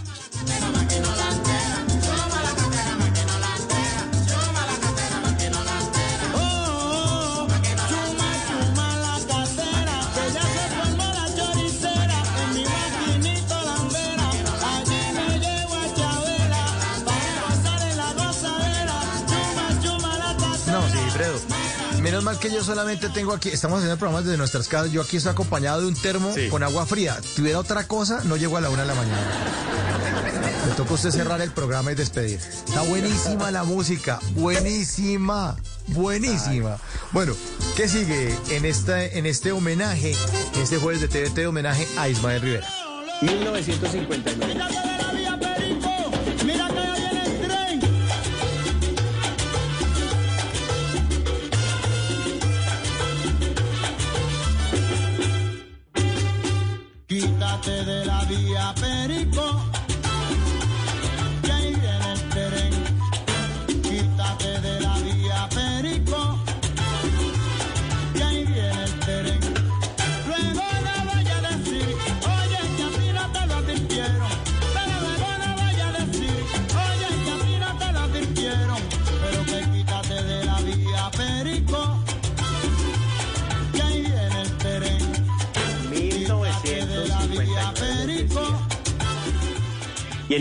1959, pues eh, Cortijo y su combo hizo un álbum de consolidación. Eh, se llamó Quítate de la Vía Perico, precisamente ese álbum y esta canción tiene ese nombre. Y era una época en la que era la agrupación más importante de Puerto Rico. Tenían eh, un programa que se llamaba La Taberna India todos los días, al mediodía se presentaban, los veía la gente mientras almorzaba. Eh, era, eran, era la agrupación más importante de la isla, como les decía, pero entonces eso los llevó a que se convirtieran en las calles de Nueva York en protagonistas de ese Palladium que fue un sitio fundamental para el desarrollo de la salsa. Y allá llegaron y allá todos querían eh, participar o tener que ver con la agrupación de Cortijo y su combo y por supuesto con Ismael Rivera. Quítate de la vía Perico fue uno de los grandes éxitos de ese momento y que demostró que ese formato que tenían ellos y que ese sonido en los coros y que esa manera de cantar de Ismael y ese afinque o ese sonido que generaba la orquesta era rebelde, era contestatario y adicionalmente le encantaba a la gente. Si yo llego a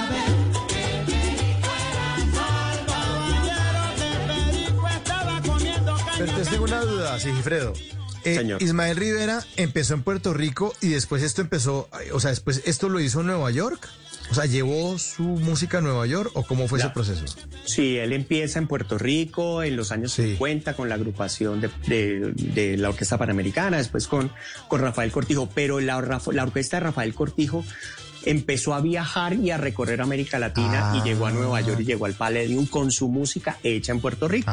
Esta es una etapa que llega hasta el año más o menos 1962.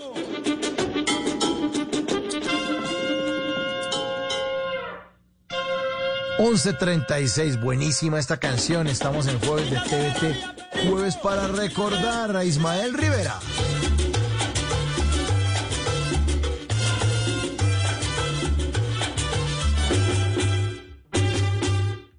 Quítate de la vía, Perico. Que ahí viene el tren. Quítate de la vía, Perico. Que ahí viene el tren. Luego no vaya a decir, oye, que a ti no te lo advirtieron. Pero Mauricio, ese es otro video que les recomiendo que busquen en blanco y negro, que se metan a, a YouTube y lo vean, y lo vean en vivo cómo esa agrupación sonaba especial y cómo hacían todos esos movimientos. Eh, además, eh, fue, ahorita vamos a ver el origen de una gran agrupación que todavía está sonando y que también mostraba que el baile era clave desde esa época para que la música que hacía la agrupación fuera distinta.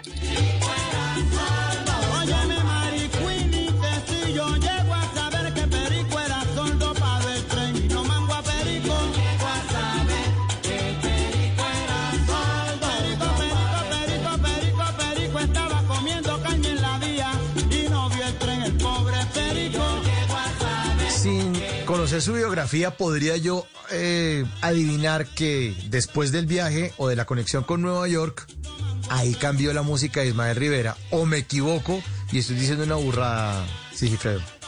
Yo creo que se fortaleció eh, con lo que sonaba en Nueva York en ese momento. En ese momento, eh, Machito era el protagonista de- de- de- del Palladium. También estaba la agrupación de Tito Rodríguez ya empezando a crecer. Eh, eh, Tito Puente también ya hacía lo que hacía.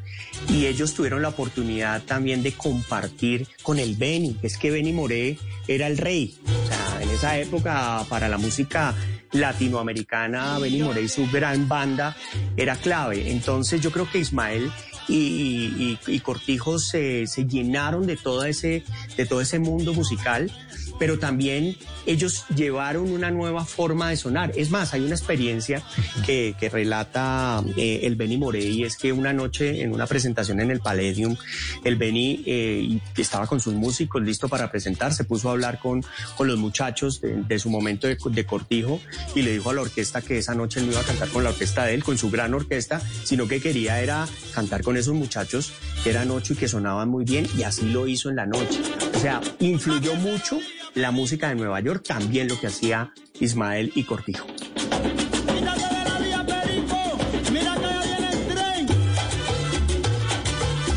Bueno, avancemos entonces. Y usted ya nos está contando de una nueva década. Sí, señor. 1966. A mí se me hace difícil expresar mis sentimientos y se me hace difícil expresar mis sentimientos. Pero eres tú, mami linda, lo único que yo tengo. Porque eres tú, morena, lo único que yo tengo. Tengo el presentimiento que no me vas a querer como yo pienso, pero yo tengo el presentimiento que no me vas a querer. Como yo pienso, dímelo. En eh, 1962, eh, como les decía, Cortijo empieza a viajar muchísimo eh, a finales de los 50 y en 1962 regresando eh, de Venezuela, la agrupación Ismael Rivera en el aeropuerto de Puerto Rico lo- lo toman con sustancias prohibidas y eso lo hace llevar a la cárcel, él va a la cárcel. Eh, en ese momento parece que no solamente él era el que portaba esa sustancia, sino que eran también otros de la agrupación, pero él decidió echarse la culpa y terminó en la cárcel durante cinco años. Él, es- esa posesión de drogas, pues lo- le cambió la vida, básicamente. Eh, en ese tiempo que estuvo en la cárcel, también para Cortijo fue una crisis como la agrupación. Y en esa crisis que se da porque Cortijo tuvo que ir a un proceso de rehabilitación, e Ismael estaba en la cárcel y los otros eh, miembros de la agrupación, uno de ellos se llamaba Rafael Itier, creo que sabemos quién es, otro que se llamaba Roberto Roena, otro Eddie Lavala Pérez y, otros adicionales, deciden armar toldo aparte y Cortijo se queda con unos poquitos miembros del grupo. Pero ese, ese año 1962, en mayo específicamente, nace el Gran Combo de Puerto Rico a partir de la experiencia o de la situación que se vive en el aeropuerto.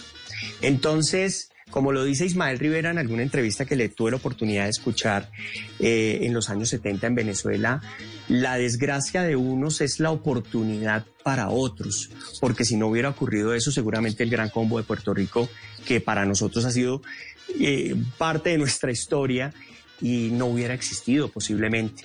También en ese 1962, pues la taberna india que les contaba ahorita, que era parte de, la cotidianidad de la gente en Puerto Rico, pues tampoco eh, decide seguir porque no tenía grupo o, um, Cortijo y su combo, sino que esa taberna india empieza a recibir esa gran combo de Puerto Rico. Entonces esta canción que les traje, esta que estábamos escuchando, que es El que no sufre no vive, es la canción que en 1966 graba eh, Ismael Rivera con Cortijo y su combo para recibir a Ismael y nacer una nueva etapa. Si nos damos cuenta, es un sonido absolutamente distinto a lo que veníamos escuchando hasta 1959.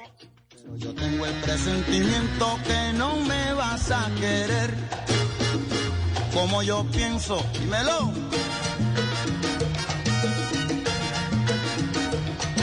Sí, totalmente distinto. Muy, muy diferente. En ti yo tengo alegría, en ti tengo sufrimiento y el que no sufre no vive y contigo vivo. No sufre, no vive, sí, señor. Así lo dice Ismael Rivera. 11.43, estamos en este jueves de TVT, jueves para recordar. Estamos recordando a Ismael Rivera. Lo saludan aquí en el 316-692-5274. La Tere le dice, yo me estoy tomando un ron aguadito, está lloviznando y me levanto a bailar un poquito porque no dejan mucho la melodía. Ahí está. Los saluda Sigifredo. Buenas noches, programa espectacular. Me encanta la música. Betty desde Los Ángeles, California.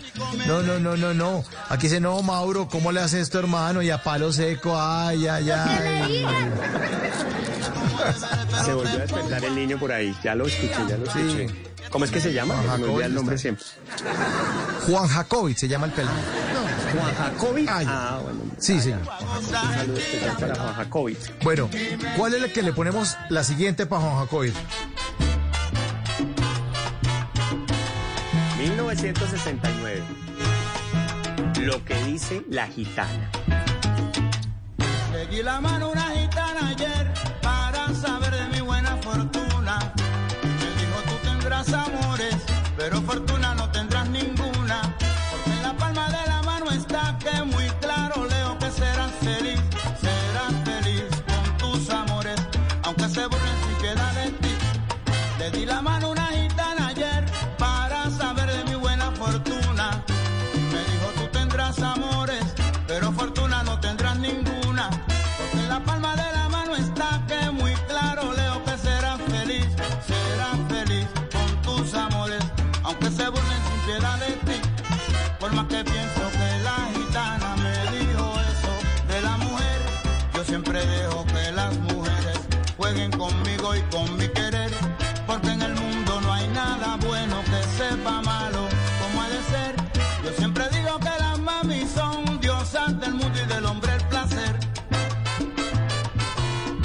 Ahí la dejé sonar un poquito para que no van a regañar los oyentes. Sí, que, que es que, que la estamos pisando, que hablamos encima de las canciones.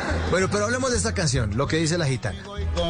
Entre 1966 y 1969, Ismael Rivera buscaba una identidad.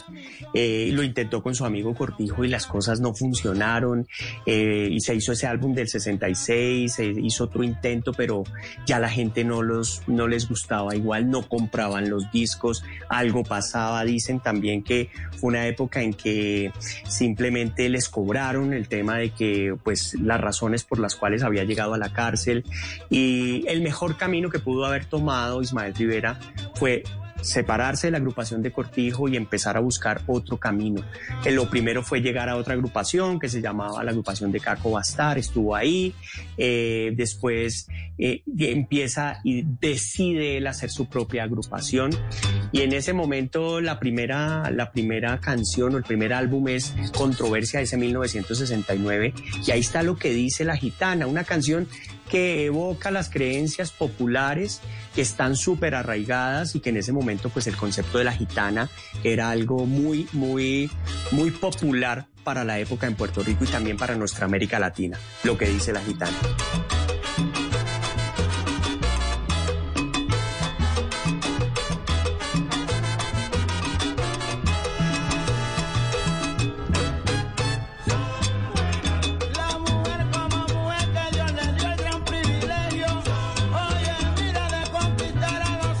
Sí, el, el, es, esa manera de, de lanzar una estrofa y que le respondan los otros y esa repetición es más de Ismael Rivera. O sea, él puso la bandera allá donde nadie la había puesto. De acuerdo, de acuerdo. Y esa es su gran habilidad.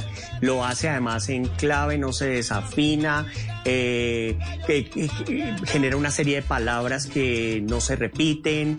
Ese es el concepto del soneo y adicionalmente eh, se convierte en algo que le gusta a la gente. O sea, la gente se aprende esos coros que él va creando. Y así funciona mucho la salsa, ¿no? Es que me, me está acordando de Ana Milé del grupo Nietzsche. Sí. Que pintó pajaritos en el aire, que no sé qué, ta, ta, ta, ta, ta, ta, que pintó pajaritos. O sea, eso es de Ismael Rivera. Claro, claro. Y Ismael además tiene en este caso particular de esta canción la influencia de Javier Vázquez. Javier Vázquez era eh, un músico de, de- Cuba, un, pianista excepcional, que fue el que llegó a hacer todos esos arreglos de ese, de ese Ismael Rivera con sus cachimbos, como se llamó la agrupación, y, daba los elementos para hacer esto que estamos planteando en este momento, de que él tuviera la libertad, porque es que ¿qué encontró él con los cachimbos? La libertad de poder expresar en el soneo una, esa identidad que, que- que Ismael siempre tuvo como un sonido contestatario y rebelde en medio de la creación artística de cada canción. No vamos a encontrar nunca una canción de Ismael Rivera, una que se parezca a la otra. Siempre hay diferencias. No hay nada bueno que sepa malo,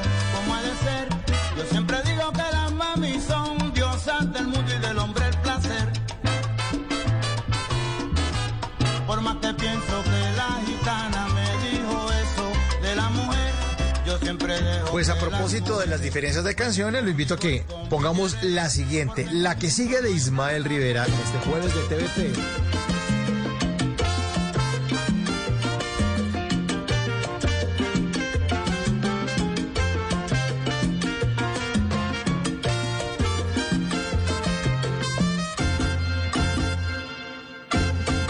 ¿Por qué razón dejaste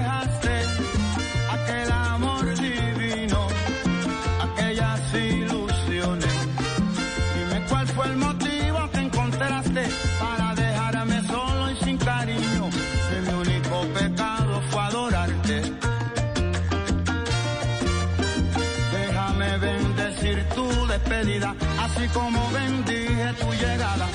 No te guardo rencor, vete tranquila. Yo creo en la conciencia de las almas.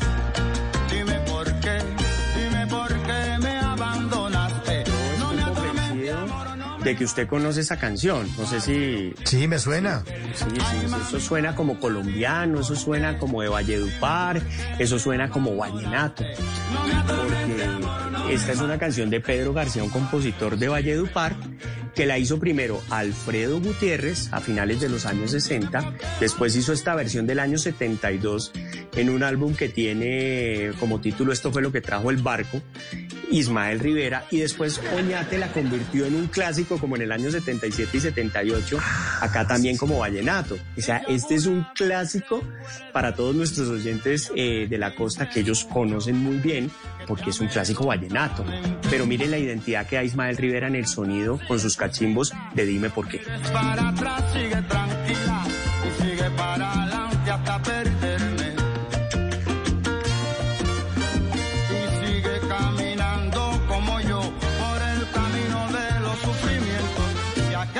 Sufre con resignación mata poquito a poco su tormento. Y dime por qué, dime por qué me abandonaste. No me atormente, amor, no me mates, ten compasión. Dime por qué. Ay, mamita, Y claro, Qué buena versión, claro. Y ahí Mauricio eh, también nos evoca una época de Ismael Rivera. Sea, hace un rato me decía que, que si Ismael Rivera se había influenciado en ese momento de Nueva York. Yo diría que no tanto hacia finales de los 50 como sí en estos años, principios de los 70, porque él se fue a vivir a Nueva York, él se fue a vivir eh, a Manhattan. Y en 1972 ya estaba viviendo en Manhattan y estaba haciendo música y estaba consolidando su agrupación con los cachimbos, pero también tenía en el cuarto, en uno de los, tenía un cuarto alquilado en su apartamento a un muchacho jovencito que había llegado de Panamá, que quería trabajar en los correos de la Fania y que él le había dado posada, si lo podemos decir así. Hicieron clic en algún momento que se conocieron. Estamos hablando, por supuesto, de Rubén Blades. Rubén Blades vivió en la casa de Nueva York de Ismael Rivera en esos años 70.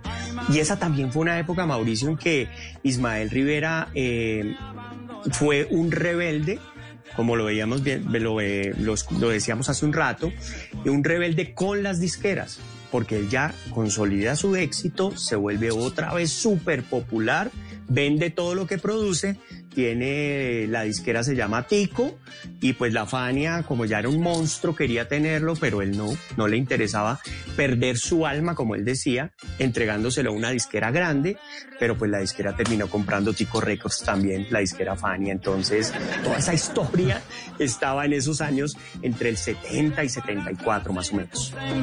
No mires para atrás, sigue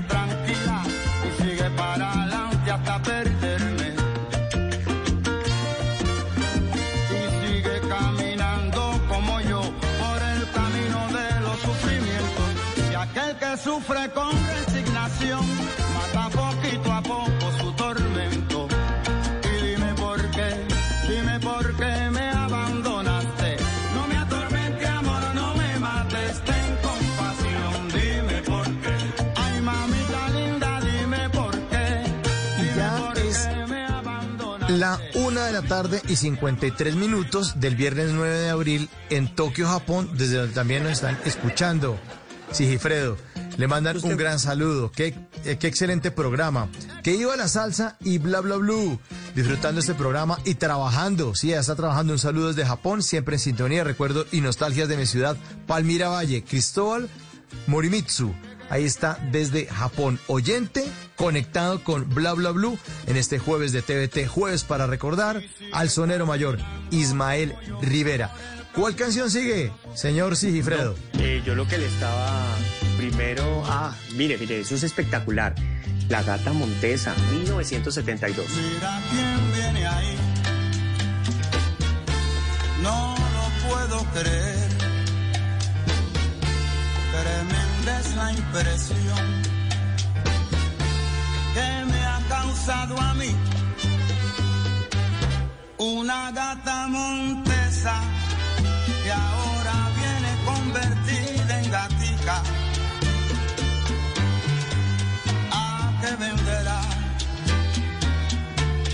No lo puedo saber. Mi destino es quererte, seguirte hasta la muerte. Pero querer, por querer no es amor, eso se llama ilusión. Boleros siempre han sido parte de la música de los salseros. O sea, sabemos y lo hemos ya mencionado aquí en Bla Bla Blue, que el hermano mayor de la salsa es el bolero. Y que los salseros que, se, eh, que digamos son reconocidos siempre han sido muy buenos boleristas. Pues Ismael Rivera no es la excepción. Y, esta canción es muy interesante porque también está en ese álbum de Dime por qué ahí. Entonces toma una canción de origen vallenato, una composición vallenata y crea una identidad propia en Dime por qué, pero aquí la gata Montesa hace una, una apología a una situación que también es una historia y, quiero que después la vuelvan a escuchar para que encuentren los insights o los elementos claves esa historia. Y, es una manera de contar historias también en la, en la forma, en la interpretación de Ismael. Y aquí pues es, es también una educación en esos años 70, esa dimensión como personal que le daba él a los cachimbos, de cómo quería que sonaran los boleros del sonero mayor en la agrupación Los Cachimbos, y así es el ejemplo de la gata Montesa. Miremos ahí cómo canta ese pedazo.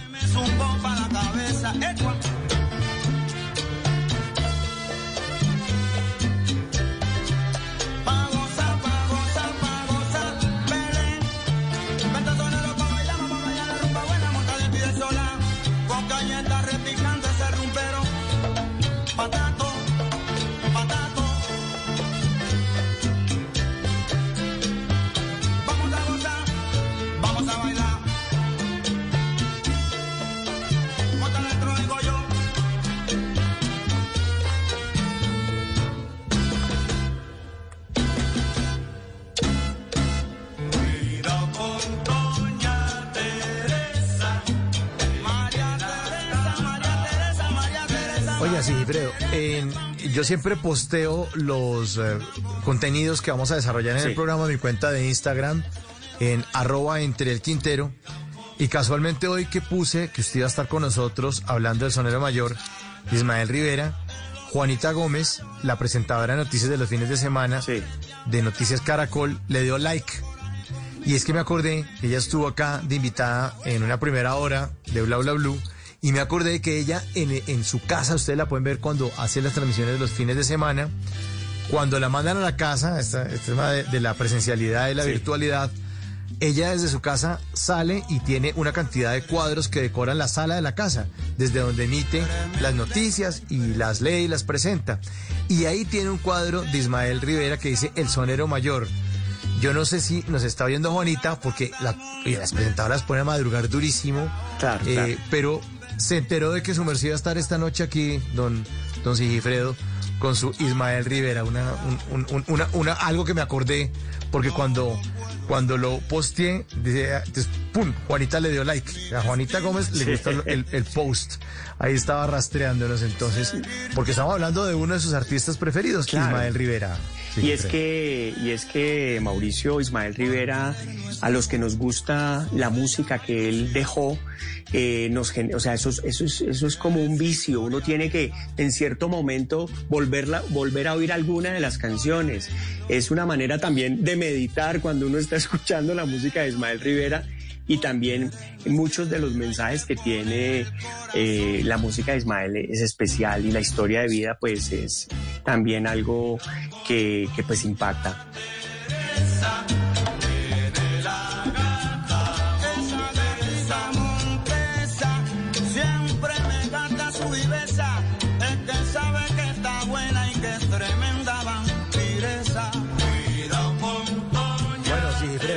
Bueno, 59. Usted como es tan buen conversador y tiene tan buena música, pues me toca pedirle el favor, hombre, que se quede en la siguiente hora aquí en Bla Bla Blue porque nos faltan muchas canciones, nos faltan muchas anécdotas, muchos recuerdos del sonero mayor. Así que la invitación es para que nos acompañe ahorita después de Voces y Sonidos, después de las 12, regresamos ya con viernes de TVT, que carajo, ya es viernes, mire, 12 en punto. Para que continuemos entonces hablando de Ismael Rivera. Algo antes de finalizar acerca de esta canción, para que no se quede algo como guardadito de la Javier Vázquez, clave acá, ese cubano que les mencionaba que él como líder musical, musical logró darle orden a Ismael Rivera con sus cachinos.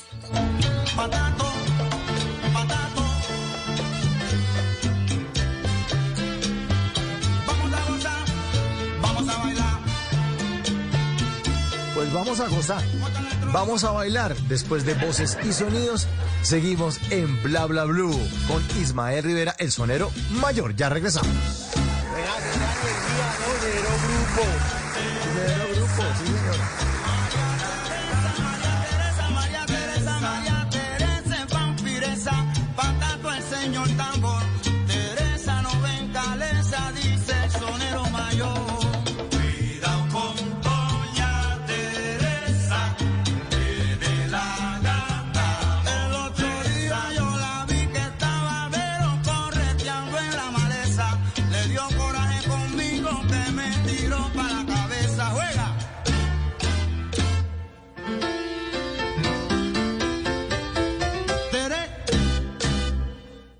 En las noches la única que no se cansa es la lengua.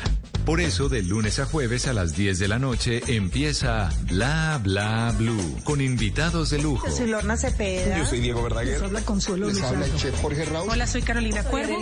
la reina de la música popular. Yo soy Adriana Lucía. Tato de Evia. Blue, vamos a echar entonces el pote y el Con petanco. buena música, con historias que merecen ser contadas, con expertos en esos temas que desde nuestra casa tanto nos inquietan y con las llamadas de los oyentes que quieran hacer parte de este espacio de conversaciones para gente despierta. Bla bla blue. De 10 de la noche a 1 de la mañana. Bla bla blue. Porque ahora te escuchamos en la radio. Voces y sonidos de Colombia y el mundo. En Blue Radio y bluradio.com. Porque la verdad es de todos. 12 de la noche y dos minutos de este viernes 9 de abril del 2021 y se hace una actualización de las noticias más importantes de Colombia y el mundo en Blue Radio. No es para nada alentador el panorama en materia de orden público en el municipio de Tibú, en zona de Catatumbo, pues en los últimos días siete personas en distintas veredas han sido asesinadas de manera selectiva. Cristian Santiago.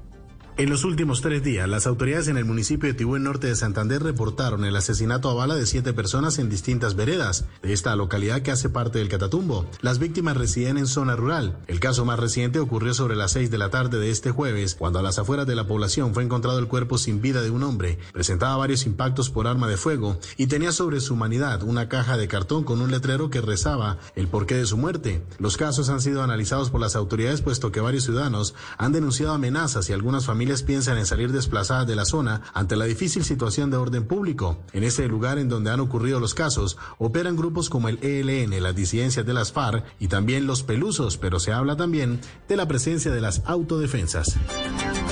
12 de la noche y tres minutos, las empresas públicas de Medellín aseguran que se cumplió con todo el trámite para asignar al nuevo gerente de esas, eh, de esas empresas. Paula Agredo. En un comunicado de nueve puntos, CPM reiteró que es válida toda la documentación para elegir a Alejandro Calderón como nuevo gerente de la empresa. Insistió en que todos sus diplomas y certificados fueron anexados a su hoja de vida y el proceso para su elección fue acompañado por una firma Casa Talento. En el texto, dice la empresa, los estudios realizados por Calderón Chatet en el exterior requieren un proceso de validación en Colombia. Para esto, explicó EPM, el dirigente contará con un término de dos años siguientes a su fecha de posesión para así presentar los títulos obtenidos ya debidamente homologados y estos puedan tener validez en el territorio nacional.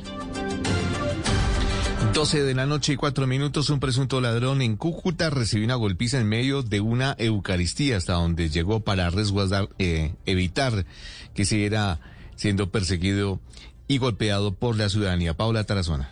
Nuevamente la Eucaristía del barrio San Luis tuvo que ser interrumpida, esta vez porque un presunto ladrón fue perseguido por un grupo de personas quienes intentaban hacer justicia por cuenta propia. El hombre ingresó a la iglesia para resguardarse, pero sin importar el lugar, la ciudadanía se unió para golpearlo. El párroco de la iglesia tuvo que suspender el acto litúrgico y detener a quienes daban la golpiza al presunto ladrón de una bicicleta. Palabra que yo siempre voy a defender la vida, siempre se defenderá la vida ante todo. Eh, si ha cometido alguna situación, pues obviamente está la justicia, que es quien debe realmente acatar y debe juzgar a las personas que cometen algún error, ¿no? La ciudadanía alarmada relata que fue una situación frustrante, pues muchos pedían que dejaran de golpear al presunto ladrón. y la gente lloraba, gritaba y pedía que, que, que no, que no le pegaran ya más al Señor. En ese momento el padre también lo auxilió un ratico, lo auxilió ahí. Lo Finalmente fue entregado a disposición de las autoridades. 12 de la noche y cinco minutos en la vía de la línea, en un puesto de control de la policía, un hombre huyó y abandonó un automóvil con 100 kilos de marihuana. Nelson Murillo. En la vía entre Calarca y Cajamarca en el sector de Los Pinos cuando le pidieron a un conductor que se detuviera para un control de rutina. Los uniformados nunca se imaginaron que fuera a dejar abandonada su ilícita carga. El comandante de la policía en el Quindío, coronel José Ramírez, confirmó la incautación de munición y drogas en el vehículo abandonado. Esta persona huye del puesto de control y deja abandonado su vehículo y se interna en zona boscosa. Hay que mencionar que en ese registro fueron hallados al interior de la cajuela 100 paquetes con un peso aproximado de 100 kilos de marihuana, un paquete con aproximadamente un kilo de azúcar, un estopín, 480 cartuchos para fusil 556, 26 cartuchos de fogueo 762, 6 cartuchos de fusil 762 y 2.090 cartuchos calibre 22 de fogueo. El vehículo, la droga y la munición pasaron a manos de la Fiscalía para su proceso de incautación, mientras las autoridades tratan de ubicar al conductor y los dueños de la droga y la munición hallada. 12 de la noche y 6 minutos, el senador David Barguil señaló que la Procuraduría envió un concepto favorable pidiendo a la Corte Constitucional que declare exequible la ley de borrón y cuenta nueva. Kenneth Torres. Con este concepto se suma al que envió la Defensoría del Pueblo a la Corte Constitucional y que busca que los colombianos reportados en centrales de riesgo tengan una nueva oportunidad. Así lo dijo el senador David Barguil. Acá hay que darle una segunda oportunidad a millones de colombianos que puedan salir de esas centrales de riesgo, de data crédito, de CIFIN, de ese sistema de esclavitud que impide que puedan tener un crédito formal para quienes además se han puesto al día, para quienes han renegociado el crédito. El proyecto de ley fue aprobado en junio del 2020 y está en revisión en la Corte Constitucional desde agosto del año pasado. Noticias contra reloj en Blue Radio. Y cuando ya son las 12 de la noche y 7 minutos, la noticia en desarrollo, el Servicio Geológico Colombiano está informando que son falsos los mensajes que están circulando en redes sociales y que alertan de la llegada de un supuesto tsunami al Caribe colombiano debido a un sismo en Jamaica. El Servicio Geológico reitera que ninguna entidad oficial ha emitido esa alerta. La cifra que es noticia, la Agencia de Estados Unidos para el Desarrollo Internacional financiará una parte de la reactivación económica en Colombia con una inyección por 10 millones de dólares. El desarrollo de estas y otras noticias en blurradio.com y en Twitter en arroba y en sintonía con bla bla blue, conversaciones para gente despierta. A esta hora, Interrapidísimo entrega lo mejor de ti. En Blue Radio son las 12 de la noche y 8 minutos. Nos sentimos orgullosos de seguir entregando lo mejor de Colombia, su progreso. Viajamos por Colombia, llegando a los rincones, complementando historias, uniendo corazones. Llevamos 32 años entregando lo mejor de los colombianos en cada rincón del país. Y no pares de sonreír, es la esencia de nuestro país. Rapidísimo, entregamos lo mejor de ti. Vamos, que la liga está buenísima. Este sábado, en el Blue Radio, Real Madrid-Barcelona, desde la 1 y 50 de la tarde. ¡Y olé! No es que nos estén descubriendo futbolísticamente, es que transmitimos todo el fútbol bueno. Blue Radio, la alternativa futbolera. La calle 96.9 PM. Vive contigo. Para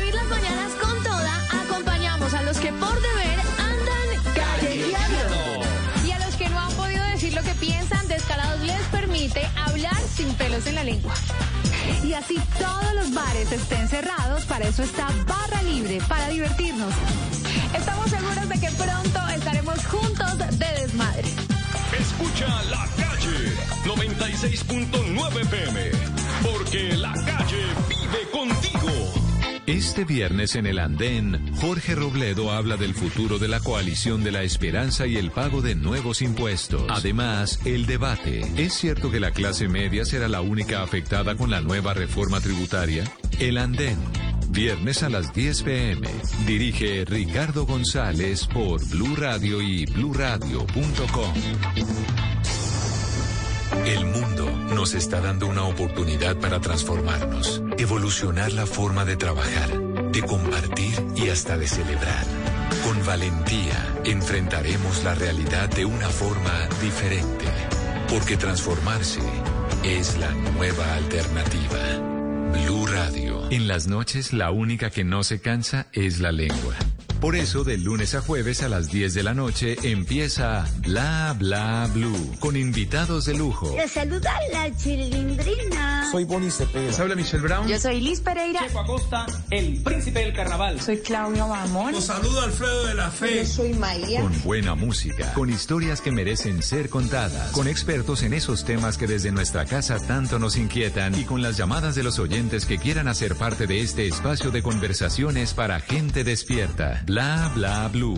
De 10 de la noche a 1 de la mañana. Bla bla blue. Porque ahora te escuchamos en la radio.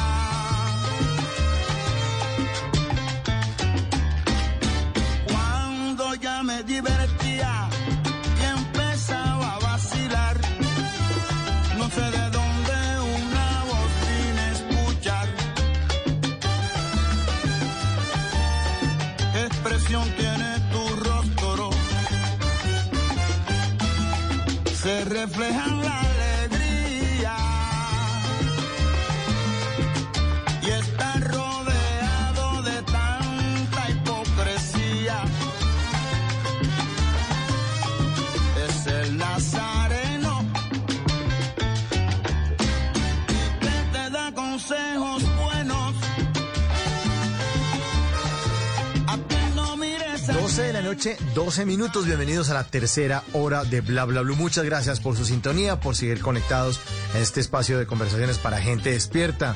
En la hora pasada estábamos haciendo jueves de TVT, jueves para recordar, y estamos hablando de Ismael Rivera, su vida, su obra, El Sonero Mayor. Al lado de Sigifredo Turga, creador director del programa Hoy es Salsa, que a propósito les recuerdo lo pueden seguir en sus redes sociales, arroba Hoy es Salsa. Sigifredo nació en México en diciembre del 71, pero se formó en Popayán, en Cauca. Es comunicador de la Javeriana, estudió gerencia estratégica de mercadeo en la Universidad Externa de Colombia, trabaja en el sector financiero desde hace más de 20 años.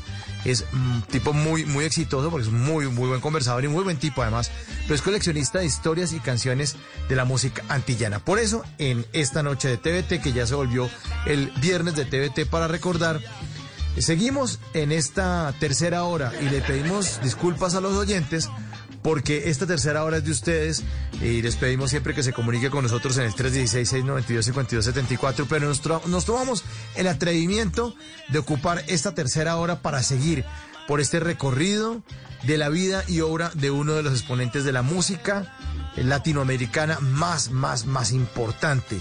Inmortal se vuelve alguien cuando compone y cuando hace cosas tan bonitas como las que hizo Ismael Rivera. Así que le pedimos el favor a Sigifredo que nos siguiera acompañando en esta tercera hora y aceptó, a pesar de que está cansado, trabaja muy duro el momento de las reuniones que tiene durante todos los días, pero como es un gran tipo, pues sigue aquí en esta tercera hora para todos ustedes. Sigifredo, esta canción con la que arrancamos la tercera hora, hablemos de Ismael Rivera entonces y esta es su tercera canción, su primera canción de la tercera hora.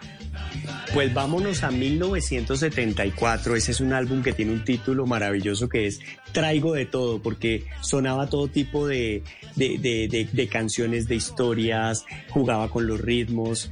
Y ahí hay una canción que es una experiencia personal, eh, que es la... Él viajaba mucho a Panamá, a Panamá en los años 70 para la música, para los músicos eh, de la salsa que conocimos. Fue un referente, era un sitio donde los contrataban, donde ellos eh, querían hacer canciones para Panamá, el caso de Willy Colón que lo veíamos en alguna, en alguna ocasión anterior, pues para Ismael Rivera era igual. Ellos tenían, eh, Ismaelis y los cachimbos tenían presentaciones permanentes en Panamá, pero también en ese principio de los 70 Ismael tenía, eh, digamos que alborotado su crisis por sus adicciones. Los excesos le ganaban, como ha pasado con nuestros artistas, como lo hemos hablado ya Mauricio en, en oportunidades anteriores, y esa carrera decían que estaba por terminar en ese año 1974. Estaba cansado, decían que la voz no sonaba igual, que definitivamente él quería retirarse o se iba a retirar. Pero en un viaje a Panamá, uno de los amigos que lo recibió allá le dijo que hay un Cristo eh, que es milagroso, que es el Cristo negro de Portobelo, y que y si él iba y le pedía al Cristo negro de Portobelo, le, lo iba a librar, eh, le iba a hacer el milagro mejor de poderse recuperar.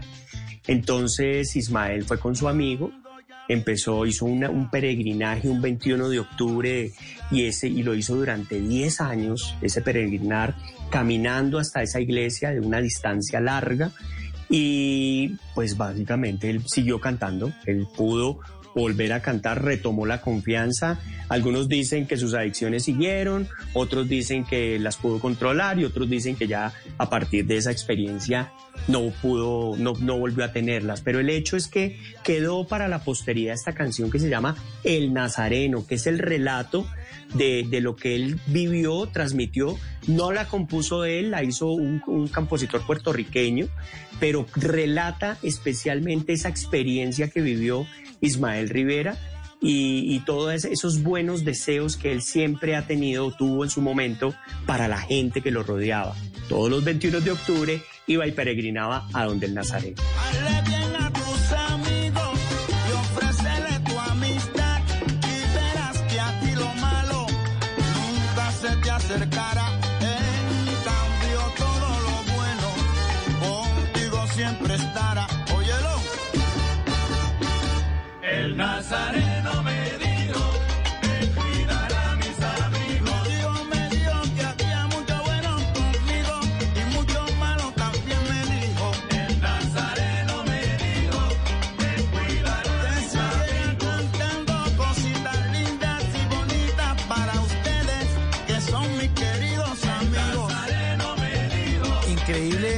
Constante de, de los excesos en la música y sobre todo en la salsa.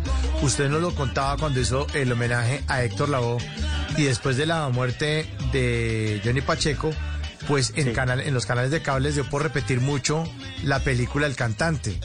Eh, la vi, la puse a grabar en, ahí en, en el sistema que tengo yo de grabación de mi, de mi compañía de cable y me la repetí. Fascinante. Me acordé de, de su jueves de TVT con Héctor Lavoe, Sigifredo, y me acordé de eso, de los excesos. Le pegaron al trago y a la droga, pero con toda. O sea, esto era en serio, día y noche. No, y es que además como no tenían límite económico para adquirir la- lo que quisieran, porque ellos empezaron no solamente a tener excesos en el momento en que empiezan a tener más recursos, solamente excesos en la parte de droga y el alcohol, sino también en comida, en lo que quisieran lo compraban, eh, perdieron la dimensión muchas veces estos artistas de lo que representaban los costos de las cosas. Entonces todo lo tenían ahí y por lo tanto la droga se convirtió en ese, en ese día a día para ellos que no importaba, pero ahí estaba siempre.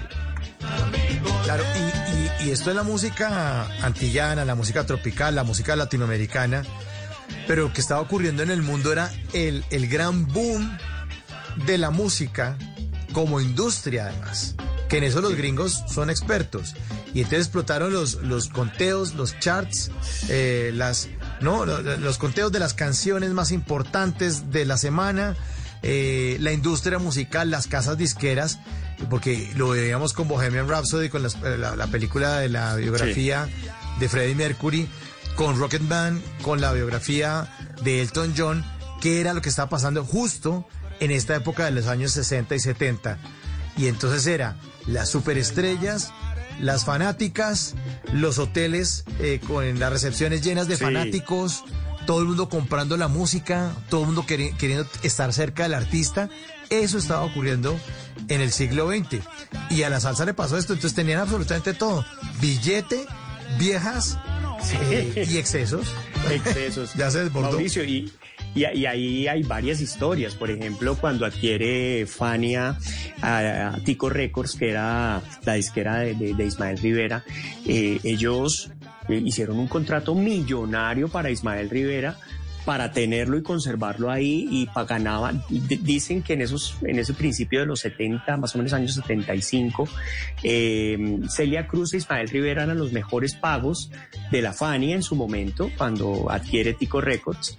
Ismael Rivera seguía furioso con la Fania porque él no quería estar, pero pues ya le han comprado la disquera y en, el- en el tema económico a él no le importaba, entre comillas, porque dijo que tenía que grabar no sé cuántos discos y terminó solamente haciendo eh, un álbum con ellos. Yo no sé la inversión de la Fania y cómo, pues después en, en ese momento no, no, no, no vieron los recursos, pero después al comprar el sello, pues todo lo que produjo Ismael Rivera posterior, pues fue para ellos. Pero el tema es ese exceso y esa capacidad, pues lo llevó a que Ismael, por ejemplo, volvía a su pueblo y, y como siempre se reflejaba como ese niño llegaba a- a- a- al pueblo, se sentaba en su calle Santurce. Calma con los muchachos, Santurce exactamente, eh, y en la calle Calma invitaba a todo el mundo a que comieran bien, a que tomaran, a eh, bueno, a que los niños no siguieran vendiendo cosas, sino que él por una semana le sostenía lo que vivía lo que les costaba a los niños pues ganarse el recurso, entonces también hacía cosas como esas y fue muy reconocido y muy querido precisamente también por su comunidad y en las esquinas de su Santurce. El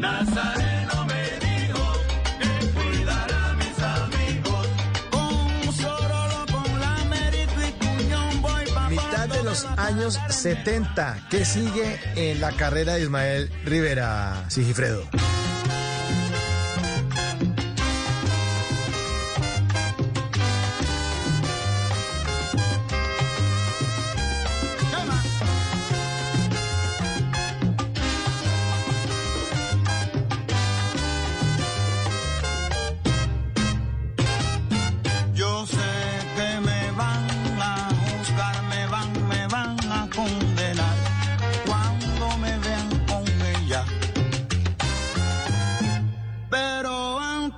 Me juzguen, quiero decir que ella levantó un hombre vencido. Mauricio de Oyentes, eh, en esta canción yo no puedo ser imparcial y les tengo que confesar que si tuviera eso que usted decía hace un, hace un rato, que un traguito por ahí, eh, esta canción yo me la tomo con esta canción. Porque es que esta canción es mi canción favorita de Ismael Rivera por muchas cosas, porque desde joven eh, me identifiqué con la historia, porque la manera en que la interpreta me llega, por bueno, muchas cosas. 1974, también del álbum Traigo de Todo. Es una composición de Bobby Capó. Hace un rato veíamos una composición también de él. Siempre estuvo presente en la vida de Ismael Rivera. Y fue una historia real. Básicamente, Daniel Santos tenía una esposa que se llamaba Gladys Serrano. Eh, y tenía un hijo con, con Gladys Serrano, Daniel Santos, y en alguno de los viajes a Puerto Rico, Gladys buscando al papá de su hijo, porque pues necesitaba hablar con él, por la razón que sea, pues la vio Ismael Rivera, eh, le pareció muy interesante, se enamoraron, tuvieron una historia y por eso esa historia de amor como que él cuenta y empieza a narrarse que yo sé que me van a juzgar, yo sé que me van a condenar eh, y bueno, hay toda la historia que se genera frente a la canción y Bobby Capó como siempre fue capaz de coger esas historias de Ismael que él vivía, le relataba y las volvía canciones y ¿qué te pasa a ti? Pues es una canción, como digo, no puedo ser imparcial porque es mi canción favorita de Ismael Rivera.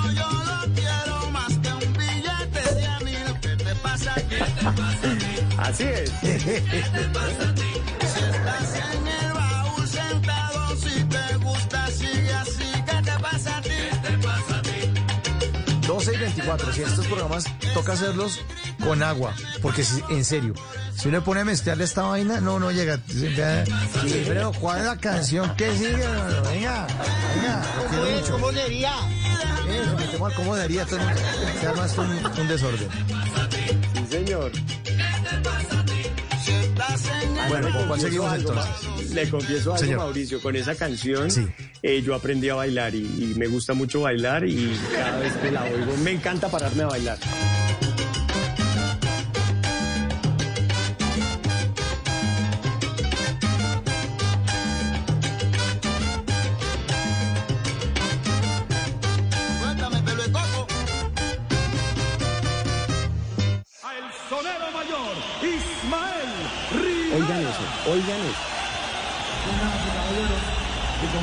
Siempre estamos investigando con lo nuevo, tenemos un número aquí de nuestro Bobby Capó y lo vamos a entrenar aquí esta noche. Deseenme suerte, se llama Dormir Contigo.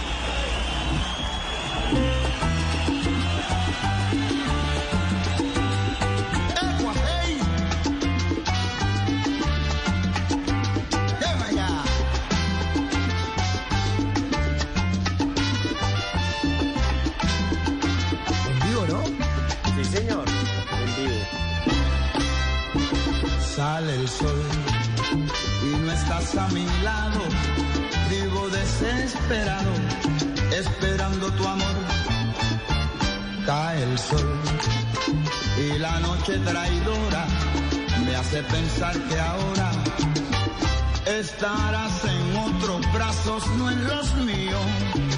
Y yo pasando solo tanto frío estará formando lazos no conmigo y yo anhelando dormir contigo sale el sol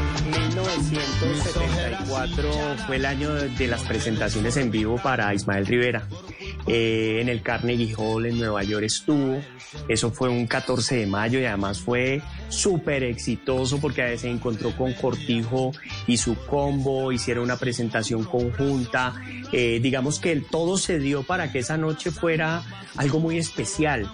Y, ese tipo de, presentación o esa presentación que se dio esa noche va y se repite ese mismo año en Puerto Rico en el Coliseo Roberto Clemente que esta canción, esta versión se grabó allá y siempre ese año para, para Ismael fue de muy grata recordación, precisamente porque vuelve y canta con Cortijo, pero adicionalmente porque hizo música en vivo que dejó como Sale el Sol o Dormir Contigo, como lo queramos llamar, composición por supuesto de Bobby Capó. sale el sol mis ojeras hinchadas noche desorbitada por culpa de tu amor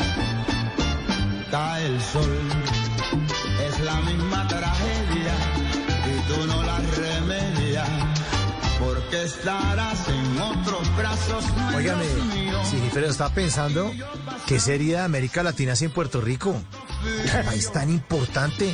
¿Ah? Sí, señor, y, y un país tan golpeado, ¿no? Un país con, con una historia económica muy difícil en este siglo XX y qué producción, qué tema cultural tan grande para nuestra América Latina. Brutal, brutal, brutal. Es que aquí hicimos un jueves de TVT con el grupo Menudo, o sea, eso impactó Sí, a la sí. generación de los 80. ¿No? De ahí Sí, salió sí. Ricky Martin, y Ricky Martin en el 99 fue y puso la bandera en Estados Unidos y abrió el mercado latino. duri- Ya, claro, obviamente estaba Gloria Estefan con Miami Sound Machine, muchos artistas, sí, habían tratado de arañar y todo, pero el que destapó esta cosa ya en el 99 fue Ricky Martin cuando salió Lidia y la Vida Loca, puertorriqueño. Y Puerto Rico es un, un estado anexo de los Estados Unidos. Estados Unidos. Y golpeado, ¿no? Y tsunami, perdón, y, y, y el, y el, el- el- el vendaval este del año pasado. Y mucho golpe. Pero qué talento el de los puertorriqueños, qué cosa tan impresionante. No, y además en el año 59, Mauricio, cuando se cierra Cuba, cuando ca- cae el modelo que tenían antes y llega Fidel Castro, eh, Puerto Rico coge y toma toda esa esencia musical del son y, y no va y copia, sino que va y hace un proceso de transformación musical a partir de sus sonidos Nuevo. propios como la bomba y la plena. Original, además. Sale el sol y no estás a mi lado. Vivo desesperado, esperando tu amor. Cae el sol y la noche traidora me hace pensar que ahora estarás en otros brazos, no en los míos. Y yo pasando solo tanto frío estará formando lazos no conmigo y yo anhelando dormir contigo sale el sol Bueno, avanzamos entonces en esta noche. Ya no es jueves de TVT, viernes de TVT. Viernes para recordar.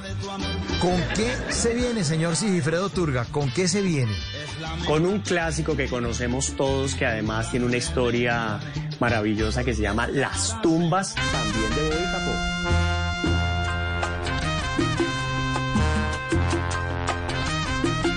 Recoge, mijo. Y mira que vas para la calle. Dile a Pancho que me mande algo para la comisaria. Ave María Títere, que breque.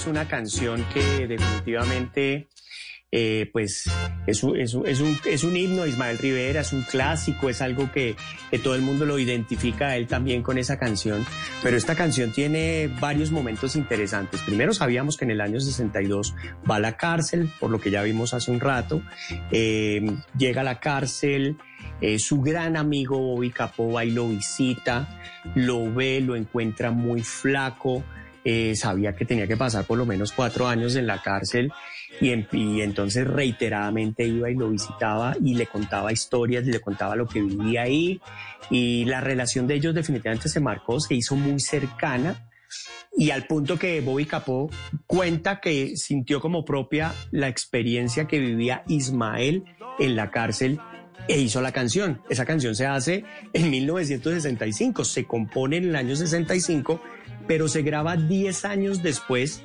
en este álbum Soy Feliz de 1975 y esperan 10 años porque todavía no era el momento para la canción y cuando sale se convierte en el éxito que fue. Y adicionalmente la interpretación, vuelvo, insisto, magistral de, de Ismael Rivera porque él cogía las letras y las transformaba en el estudio y hacía cosas como las tumbas y como con ese, con ese sentimiento que lo hacía y lo interpretaba.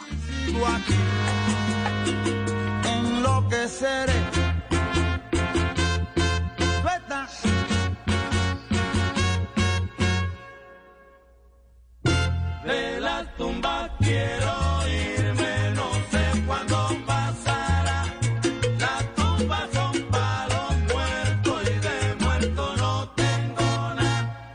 Bueno, este es el himno de Ismael. Eso sí, ya. El himno. Sí, señor. Sí, señor.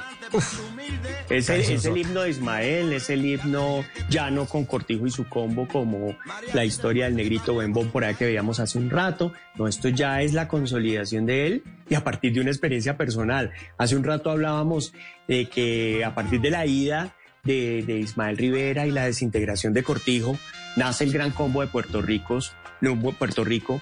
Hay cosas que le, a gente le pasan cosas, entonces hay otros que tienen la oportunidad de salir adelante. Eso pasó con el Gran Combo. Pero 10 años después, esa experiencia que fue tan dura se convirtió en un éxito gigante que además le dejó muy buenos ingresos financieros a Ismael Rivera.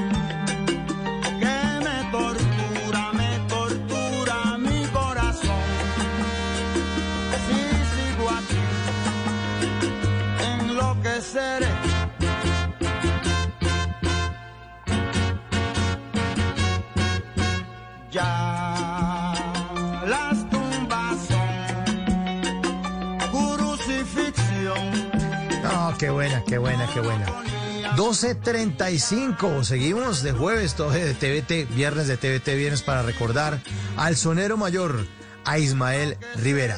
Bueno, la siguiente, maestro Sigifredo. Listo, Suéltala. eh, Vamos.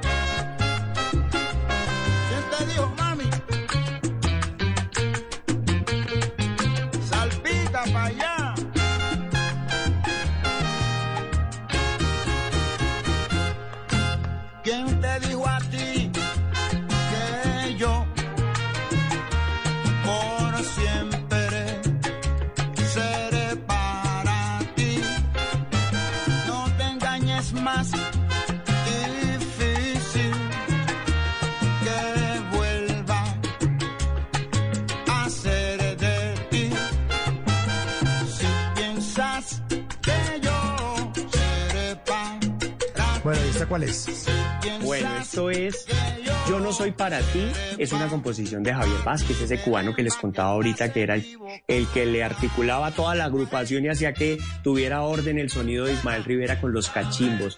Y esta canción también está en el álbum de las tumbas, ese álbum que es Soy feliz y esta canción es una de esas canciones clásicas que, que uno identifica el sonido de Ismael Rivera y, puede también apreciar diferentes formas y, y diferentes ritmos dentro de la misma canción. Va avanzando, va evolucionando, empieza suave y va, va cogiendo afinque y va subiendo, subiendo, subiendo. E Ismael Rivera en su voz va, va creciendo también y va haciendo unos juegos melódicos muy especiales y muy bonitos. Yo no soy para ti, de Ismael Rivera.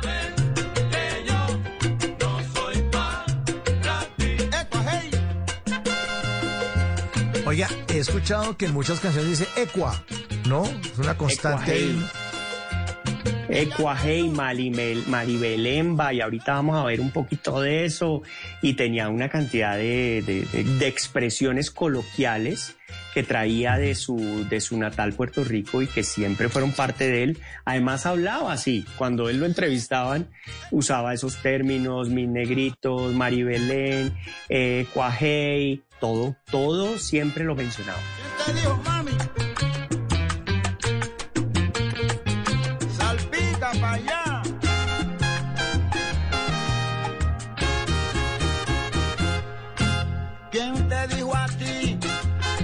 Óigame, Sigifredo. Yo que le estaba hablando hace un ratico de- del talento de los puertorriqueños, pues en el 316-692-5274, un oyente me saca la lista de los cantantes puertorriqueños No. que dejé por fuera. Marc Anthony, Sí, señor. ¿no? Tito el Bambino, Bad Bunny, sí, eh, puertorriqueño, de- sí, sangre puertorriqueña, Diego Calderón, Bobby Capó, Chayán, Elvis Crespo, Bobby Wow. Cruz, Dálmata, Tony Dice, Don Omar, Anuel AA, Cheo Feliciano, José Feliciano, Luis Fonsi, Tito Gómez, Willy González, Nicky Jam, Wisin, Big Boy, Héctor Lavoe, Lennox. Víctor Manuel, Ricky Martin, Ismael Miranda, Andy Montañez, Tito Nieves, Osuna, Carlos Ponce, residentes de Calle 13, Ismael Rivera, Jerry Rivera, el Pito el Conde Rodríguez, Tito Rojas, Frankie Ruiz, Gilberto Santa Rosa, Eddie Santiago, Daniel Santos, Yandel y Daddy Yankee. ¡Ja! Buena, será energía, ¿no? Cero Wow. grupo. Severo grupo. Ah, Mejor dicho. Gracias al oyente. Sí, señor. Bueno, aquí dice otro oyente, parece que estuviéramos en la sala de la casa en una tertulia, qué maravilla de programa. Ese es el objetivo, eso se llama bla bla blue. Eso se llama bla bla blue. Conversaciones para gente que vea, ya no está tan dormida, tan despierta y por eso hace parte de este espacio en el que estamos hoy compartiendo las canciones, la biografía y todo lo que nos deja en nuestros corazones el sonero mayor. ¿Qué sigue, don Sigifredo Turga? ¿Qué sigue? Vámonos con una canción de 1977.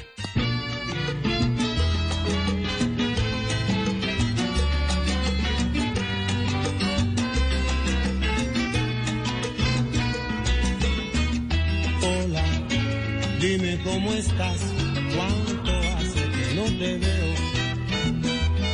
Ya tú lo ves,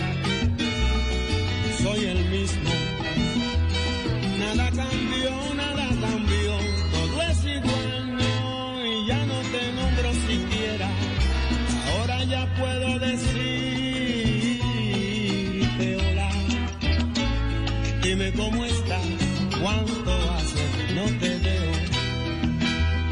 Ya tú lo no eres la misma. Todo cambió, todo cambió. No eres igual, no, no eres ni tu sombra siquiera. Y ahora da pena decirte hola.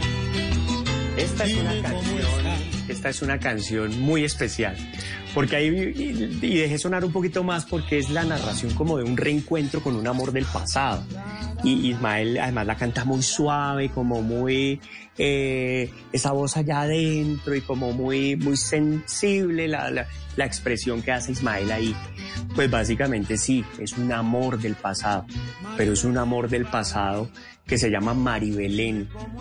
Y ese Maribelén esa era su mascota, porque Ismael Rivera era un amante de sus perros, de sus mascotas, tuvo tres perros a lo largo de, de su, de su vida y Maribelén fue el primero cuando era niño.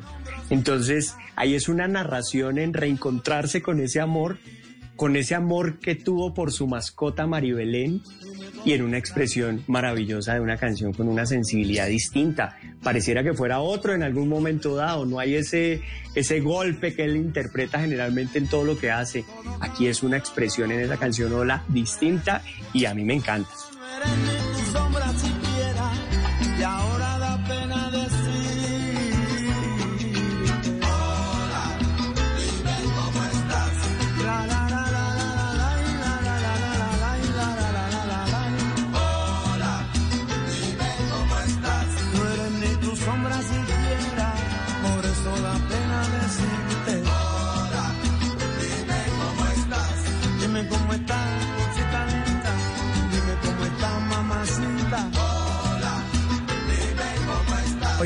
Imagino que como la gente siempre les pone a sus hijos los nombres que oye por ahí, ¿cuántas personas, se, o cuántas mujeres llaman Maribelén? Ay, y no Mauricio. sabía que era la mascota, la mascota Claro, la mascota. de Ismael Rivera. Sí, la mascota de Ismael Rivera se llamaba Maribelén y es un cero que él quiso mucho y, y, y- y saben oyentes y Mauricio que, que eh, un ser humano muy sensible, un ser humano que siempre pensaba en los demás, que se metía en las emociones de, de su gente cercana y querida y, y su sus mascotas pues eran para él importantísimas, desplegaba amor con ellas. Ahora ya puedo decirte hola.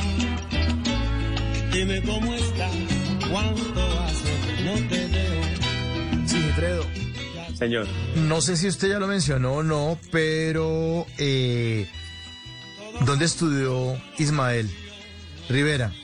¿Qué formación tiene? no lo- o, o- no- no lo sé, o- no lo o sé. es de la casa, o es de, o es de cuna también, de, de- de- de su mamá. Usted nos está contando hace un ratico que Margarita Rivera eh, fue la compositora de varias de las canciones de, de él, ¿no? De Maquino Landera, por ejemplo. Ah, ¿dónde estudió música? No, él no estudió Sí, música. Él no estudió. música. Él, él es, eh, lo formó la mamá. La mamá también cuando él era niño hacía música y él escuchaba. Había otra experiencia muy bonita que tenían era, él fue albañil y lustrabotas de muy niño. Cuando estaba muy pequeño era lustrabotas y se sentaba en las esquinas y en las esquinas llegaban esos grupos musicales de bomba y plena y él los escuchaba, tenía cinco o seis años y ya empezaba a trabajar y a hacer cosas. eh, Y ahí escuchaba la música y se formó musicalmente y melódicamente. También eh, empezó a tocar primero, lo primero que hizo Ismael Rivera fue la percusión antes de cantar, porque en el primer grupo que trató de cantar, él, eh, el dueño dijo, no, yo soy el que canto porque yo soy el dueño, usted toque la, la percusión y todo el mundo sabía que cantaba mejor Ismael. Entonces, la información que tengo yo en cuanto a educación musical es que nunca fue a la escuela a estudiar, como por ejemplo sí pasó con, con Héctor Lavoe. Héctor Lavoe estuvo estudiando eh, en una escuela muy reconocida de Puerto Rico. Con Papo Luca eran compañeros de pupitre los dos. En el caso de Ismael, la información que tengo es que no. Soy el mismo. Nada cambió, nada cambió. Todo es igual, no, y ya no te nombro siquiera. Ahora ya puedo decirte hola. cómo está, cuánto hace, no te Pero fíjense cómo el trabajo eh, y además el público moldeándole el- el- su estilo también, porque me imagino que se da cuenta con el contacto con el público qué tipo de canciones les gustaban a los, a los oyentes o a la gente que iba a los conciertos.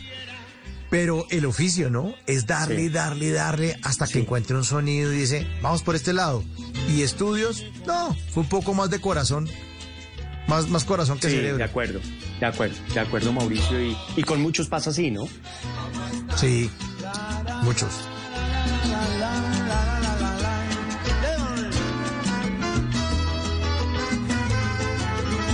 ...12.45, esta tercera hora, ya 46... ...esta tercera hora, que es la de ustedes, nuestros queridos oyentes... ...pues nos tomamos el atrevimiento de invadirla... ...con el- la segunda parte de ese jueves de TVT Jueves para recordar, pero es que vale la pena, vale la pena. Estamos recordando al sonero mayor Ismael Rivera, todo esto de la mano eh, y de la buena mano que tiene Sigifredo Turga, este salsómano, investigador y amante, amante de la música antillana, de la buena música. Hemos puesto unas canciones que en serio yo no, yo no las conocía, la verdad, y están maravillosas. Bueno, ¿con cuál seguimos, Sigifredo? ¿Cuál sigue en su Pero, lista? eh, Mauricio, se me está pasando muy rápido el tiempo, 12.46, ¿ya qué hora? Sí. Muy rápido.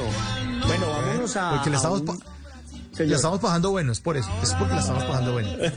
sí, señor, vámonos a 1978. Hay un sitio que se llama La Perla, y esa es la canción. para la perla de Puerto Rico.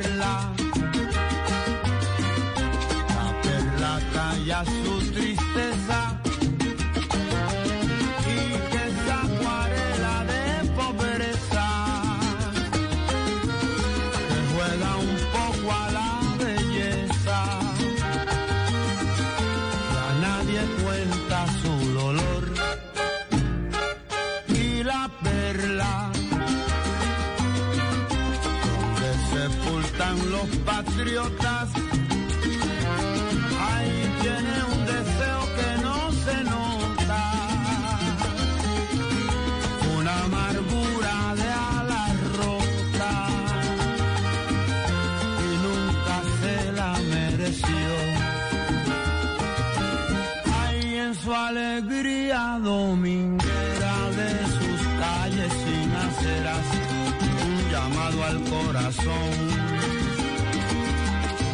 Es un arrabal de gente pobre, de ciudadanía noble, que gana el pan con sudor. Y la perla 1978 yo diría que fue el último gran álbum que dejó Ismael Rivera. Se llamó Esto sí es lo mío. Hasta el título me parece muy muy asertivo para lo que hay dentro del álbum. Está eh, esta canción, La Perla, está Las calles lindas de mi gente, de mi gente noble, o sea, es, toda esta música que para él relataba su gente, la gente humilde, la gente que para Ismael Rivera tenía una gran significación. Y esta canción es una composición de Tite Curé Alonso, otro gran corista, otro, otro gran cronista, perdón, de, de, de- la época de las composiciones de la salsa como, como Bobby Capó.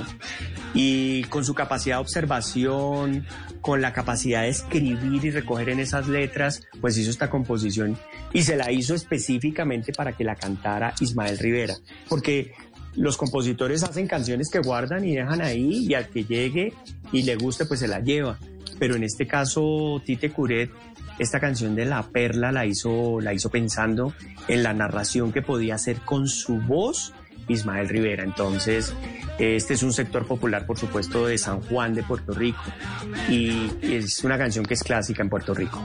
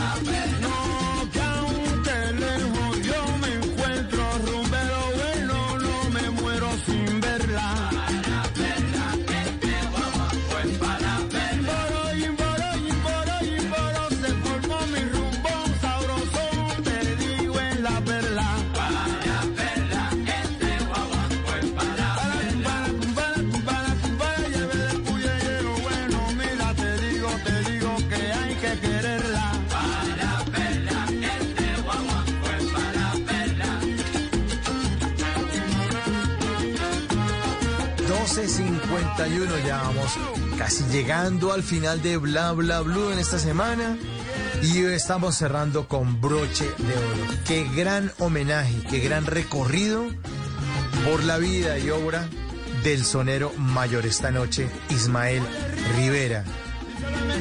Y vamos entonces con la última canción del playlist que nos alistó Sigifredo Turga. A ver, señor, sorpréndanos, ¿cuál es la última? Vámonos con ¿Dónde está mi mami?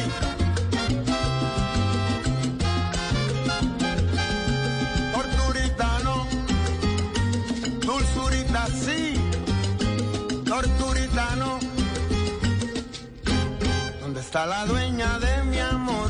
¿Dónde está mi corazón? Hace tiempo que no sé de ti, me enloquece esta pasión. ¿Dónde está mi amante corazón? Dueña de mi inspiración, yo no te puedo olvidar, aunque quisiera. No podré dejarte de querer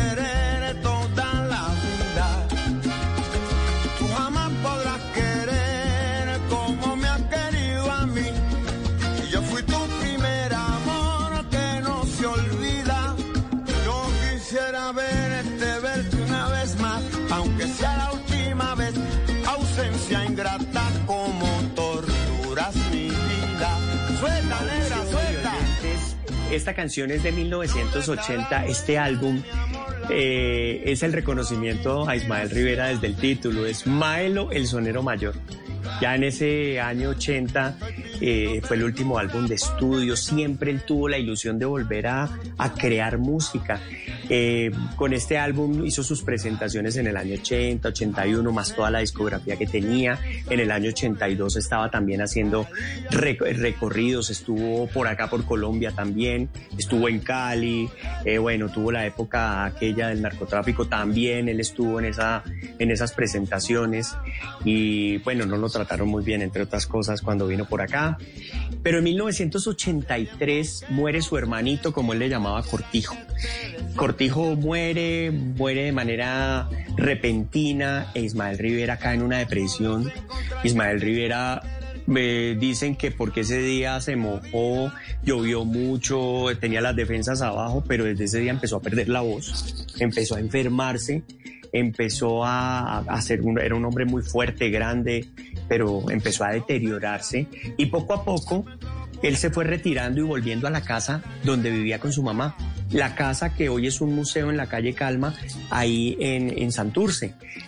Y no volvió a hacer las presentaciones de antes, tuvo la ilusión, le encontraron pólipos en la garganta, eh, entró en un- una cirugía, empezó a recuperarse, llega el año 85-86, nada más de presentaciones. Y él llega ahí un día en una entrevista, le dice al periodista, pues si yo no puedo volver a cantar, yo, yo tengo un oficio que aprendí a hacer en la vida y es ser albañil. Y pues tengo 56 años y voy a ser albañil otra vez. Yo lo puedo hacer y no tengo ningún problema porque ahí, así empecé y así puedo terminar. Pero el 13 de mayo de 1987 en su casa, estaba con su mamá, estaba recostado en las piernas de su mamá en la tarde y le da un infarto y se muere. Rapidito, ahí quedó en brazos de su mamá, en brazos de doña Margarita, la compositora famosa de su canción y su éxito Máquina Holandera. Y Dueña de mi inspiración, pues es una de esas canciones que, que llegaron al final de su carrera y que muestra ese Ismael Rivera fuerte, con un sonido contundente y con esa identidad propia que él, que él siempre demostró desde que empezó en el año 54 a grabar música. Torturitano, ¿dónde está la dueña de mi amor? ¿Dónde está mi corazón? sé de ti. Me enloquece esta pasión. ¿Dónde está mi amante corazón? Dueña de mi inspiración. Yo no te puedo olvidar, aunque quisiera.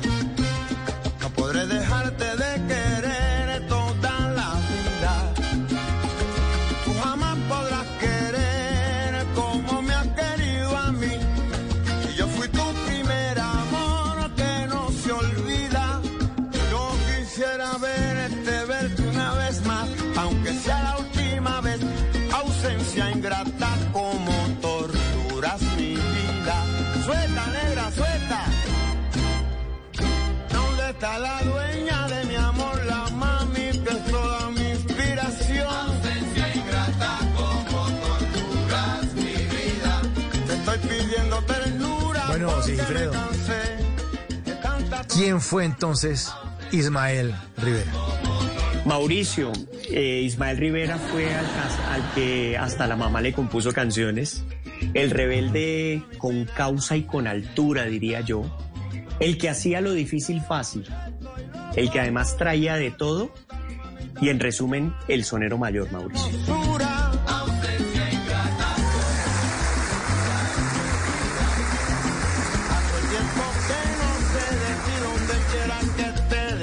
Seas feliz. Ausencia como. No, podrás encontrar te pueda querer. Pues Sigifredo, en nombre de todos los oyentes de Bla Bla Blue, de nuestro querido productor que tanto le gusta la salsa de Garibello, de todo este equipo, muchísimas gracias por este jueves ya viernes de TVT.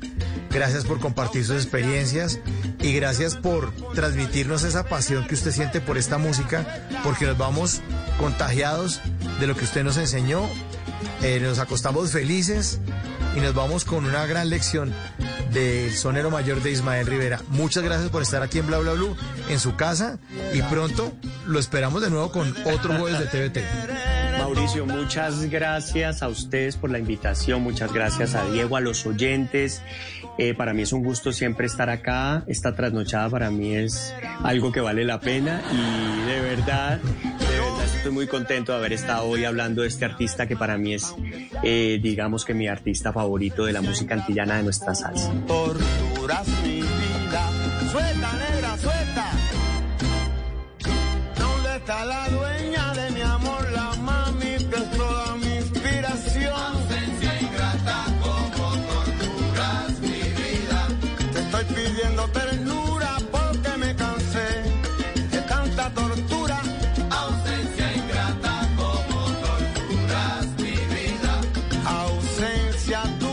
gracias a Sigifredo, gracias a los oyentes que se pegaron a este homenaje, a ese jueves viernes de TVT.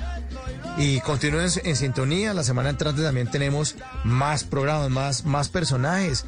El eh, lunes tenemos a Fanny Lu, el martes tenemos a Arely Senao, el miércoles tenemos a un youtuber que se mandó poner eh, pochecas.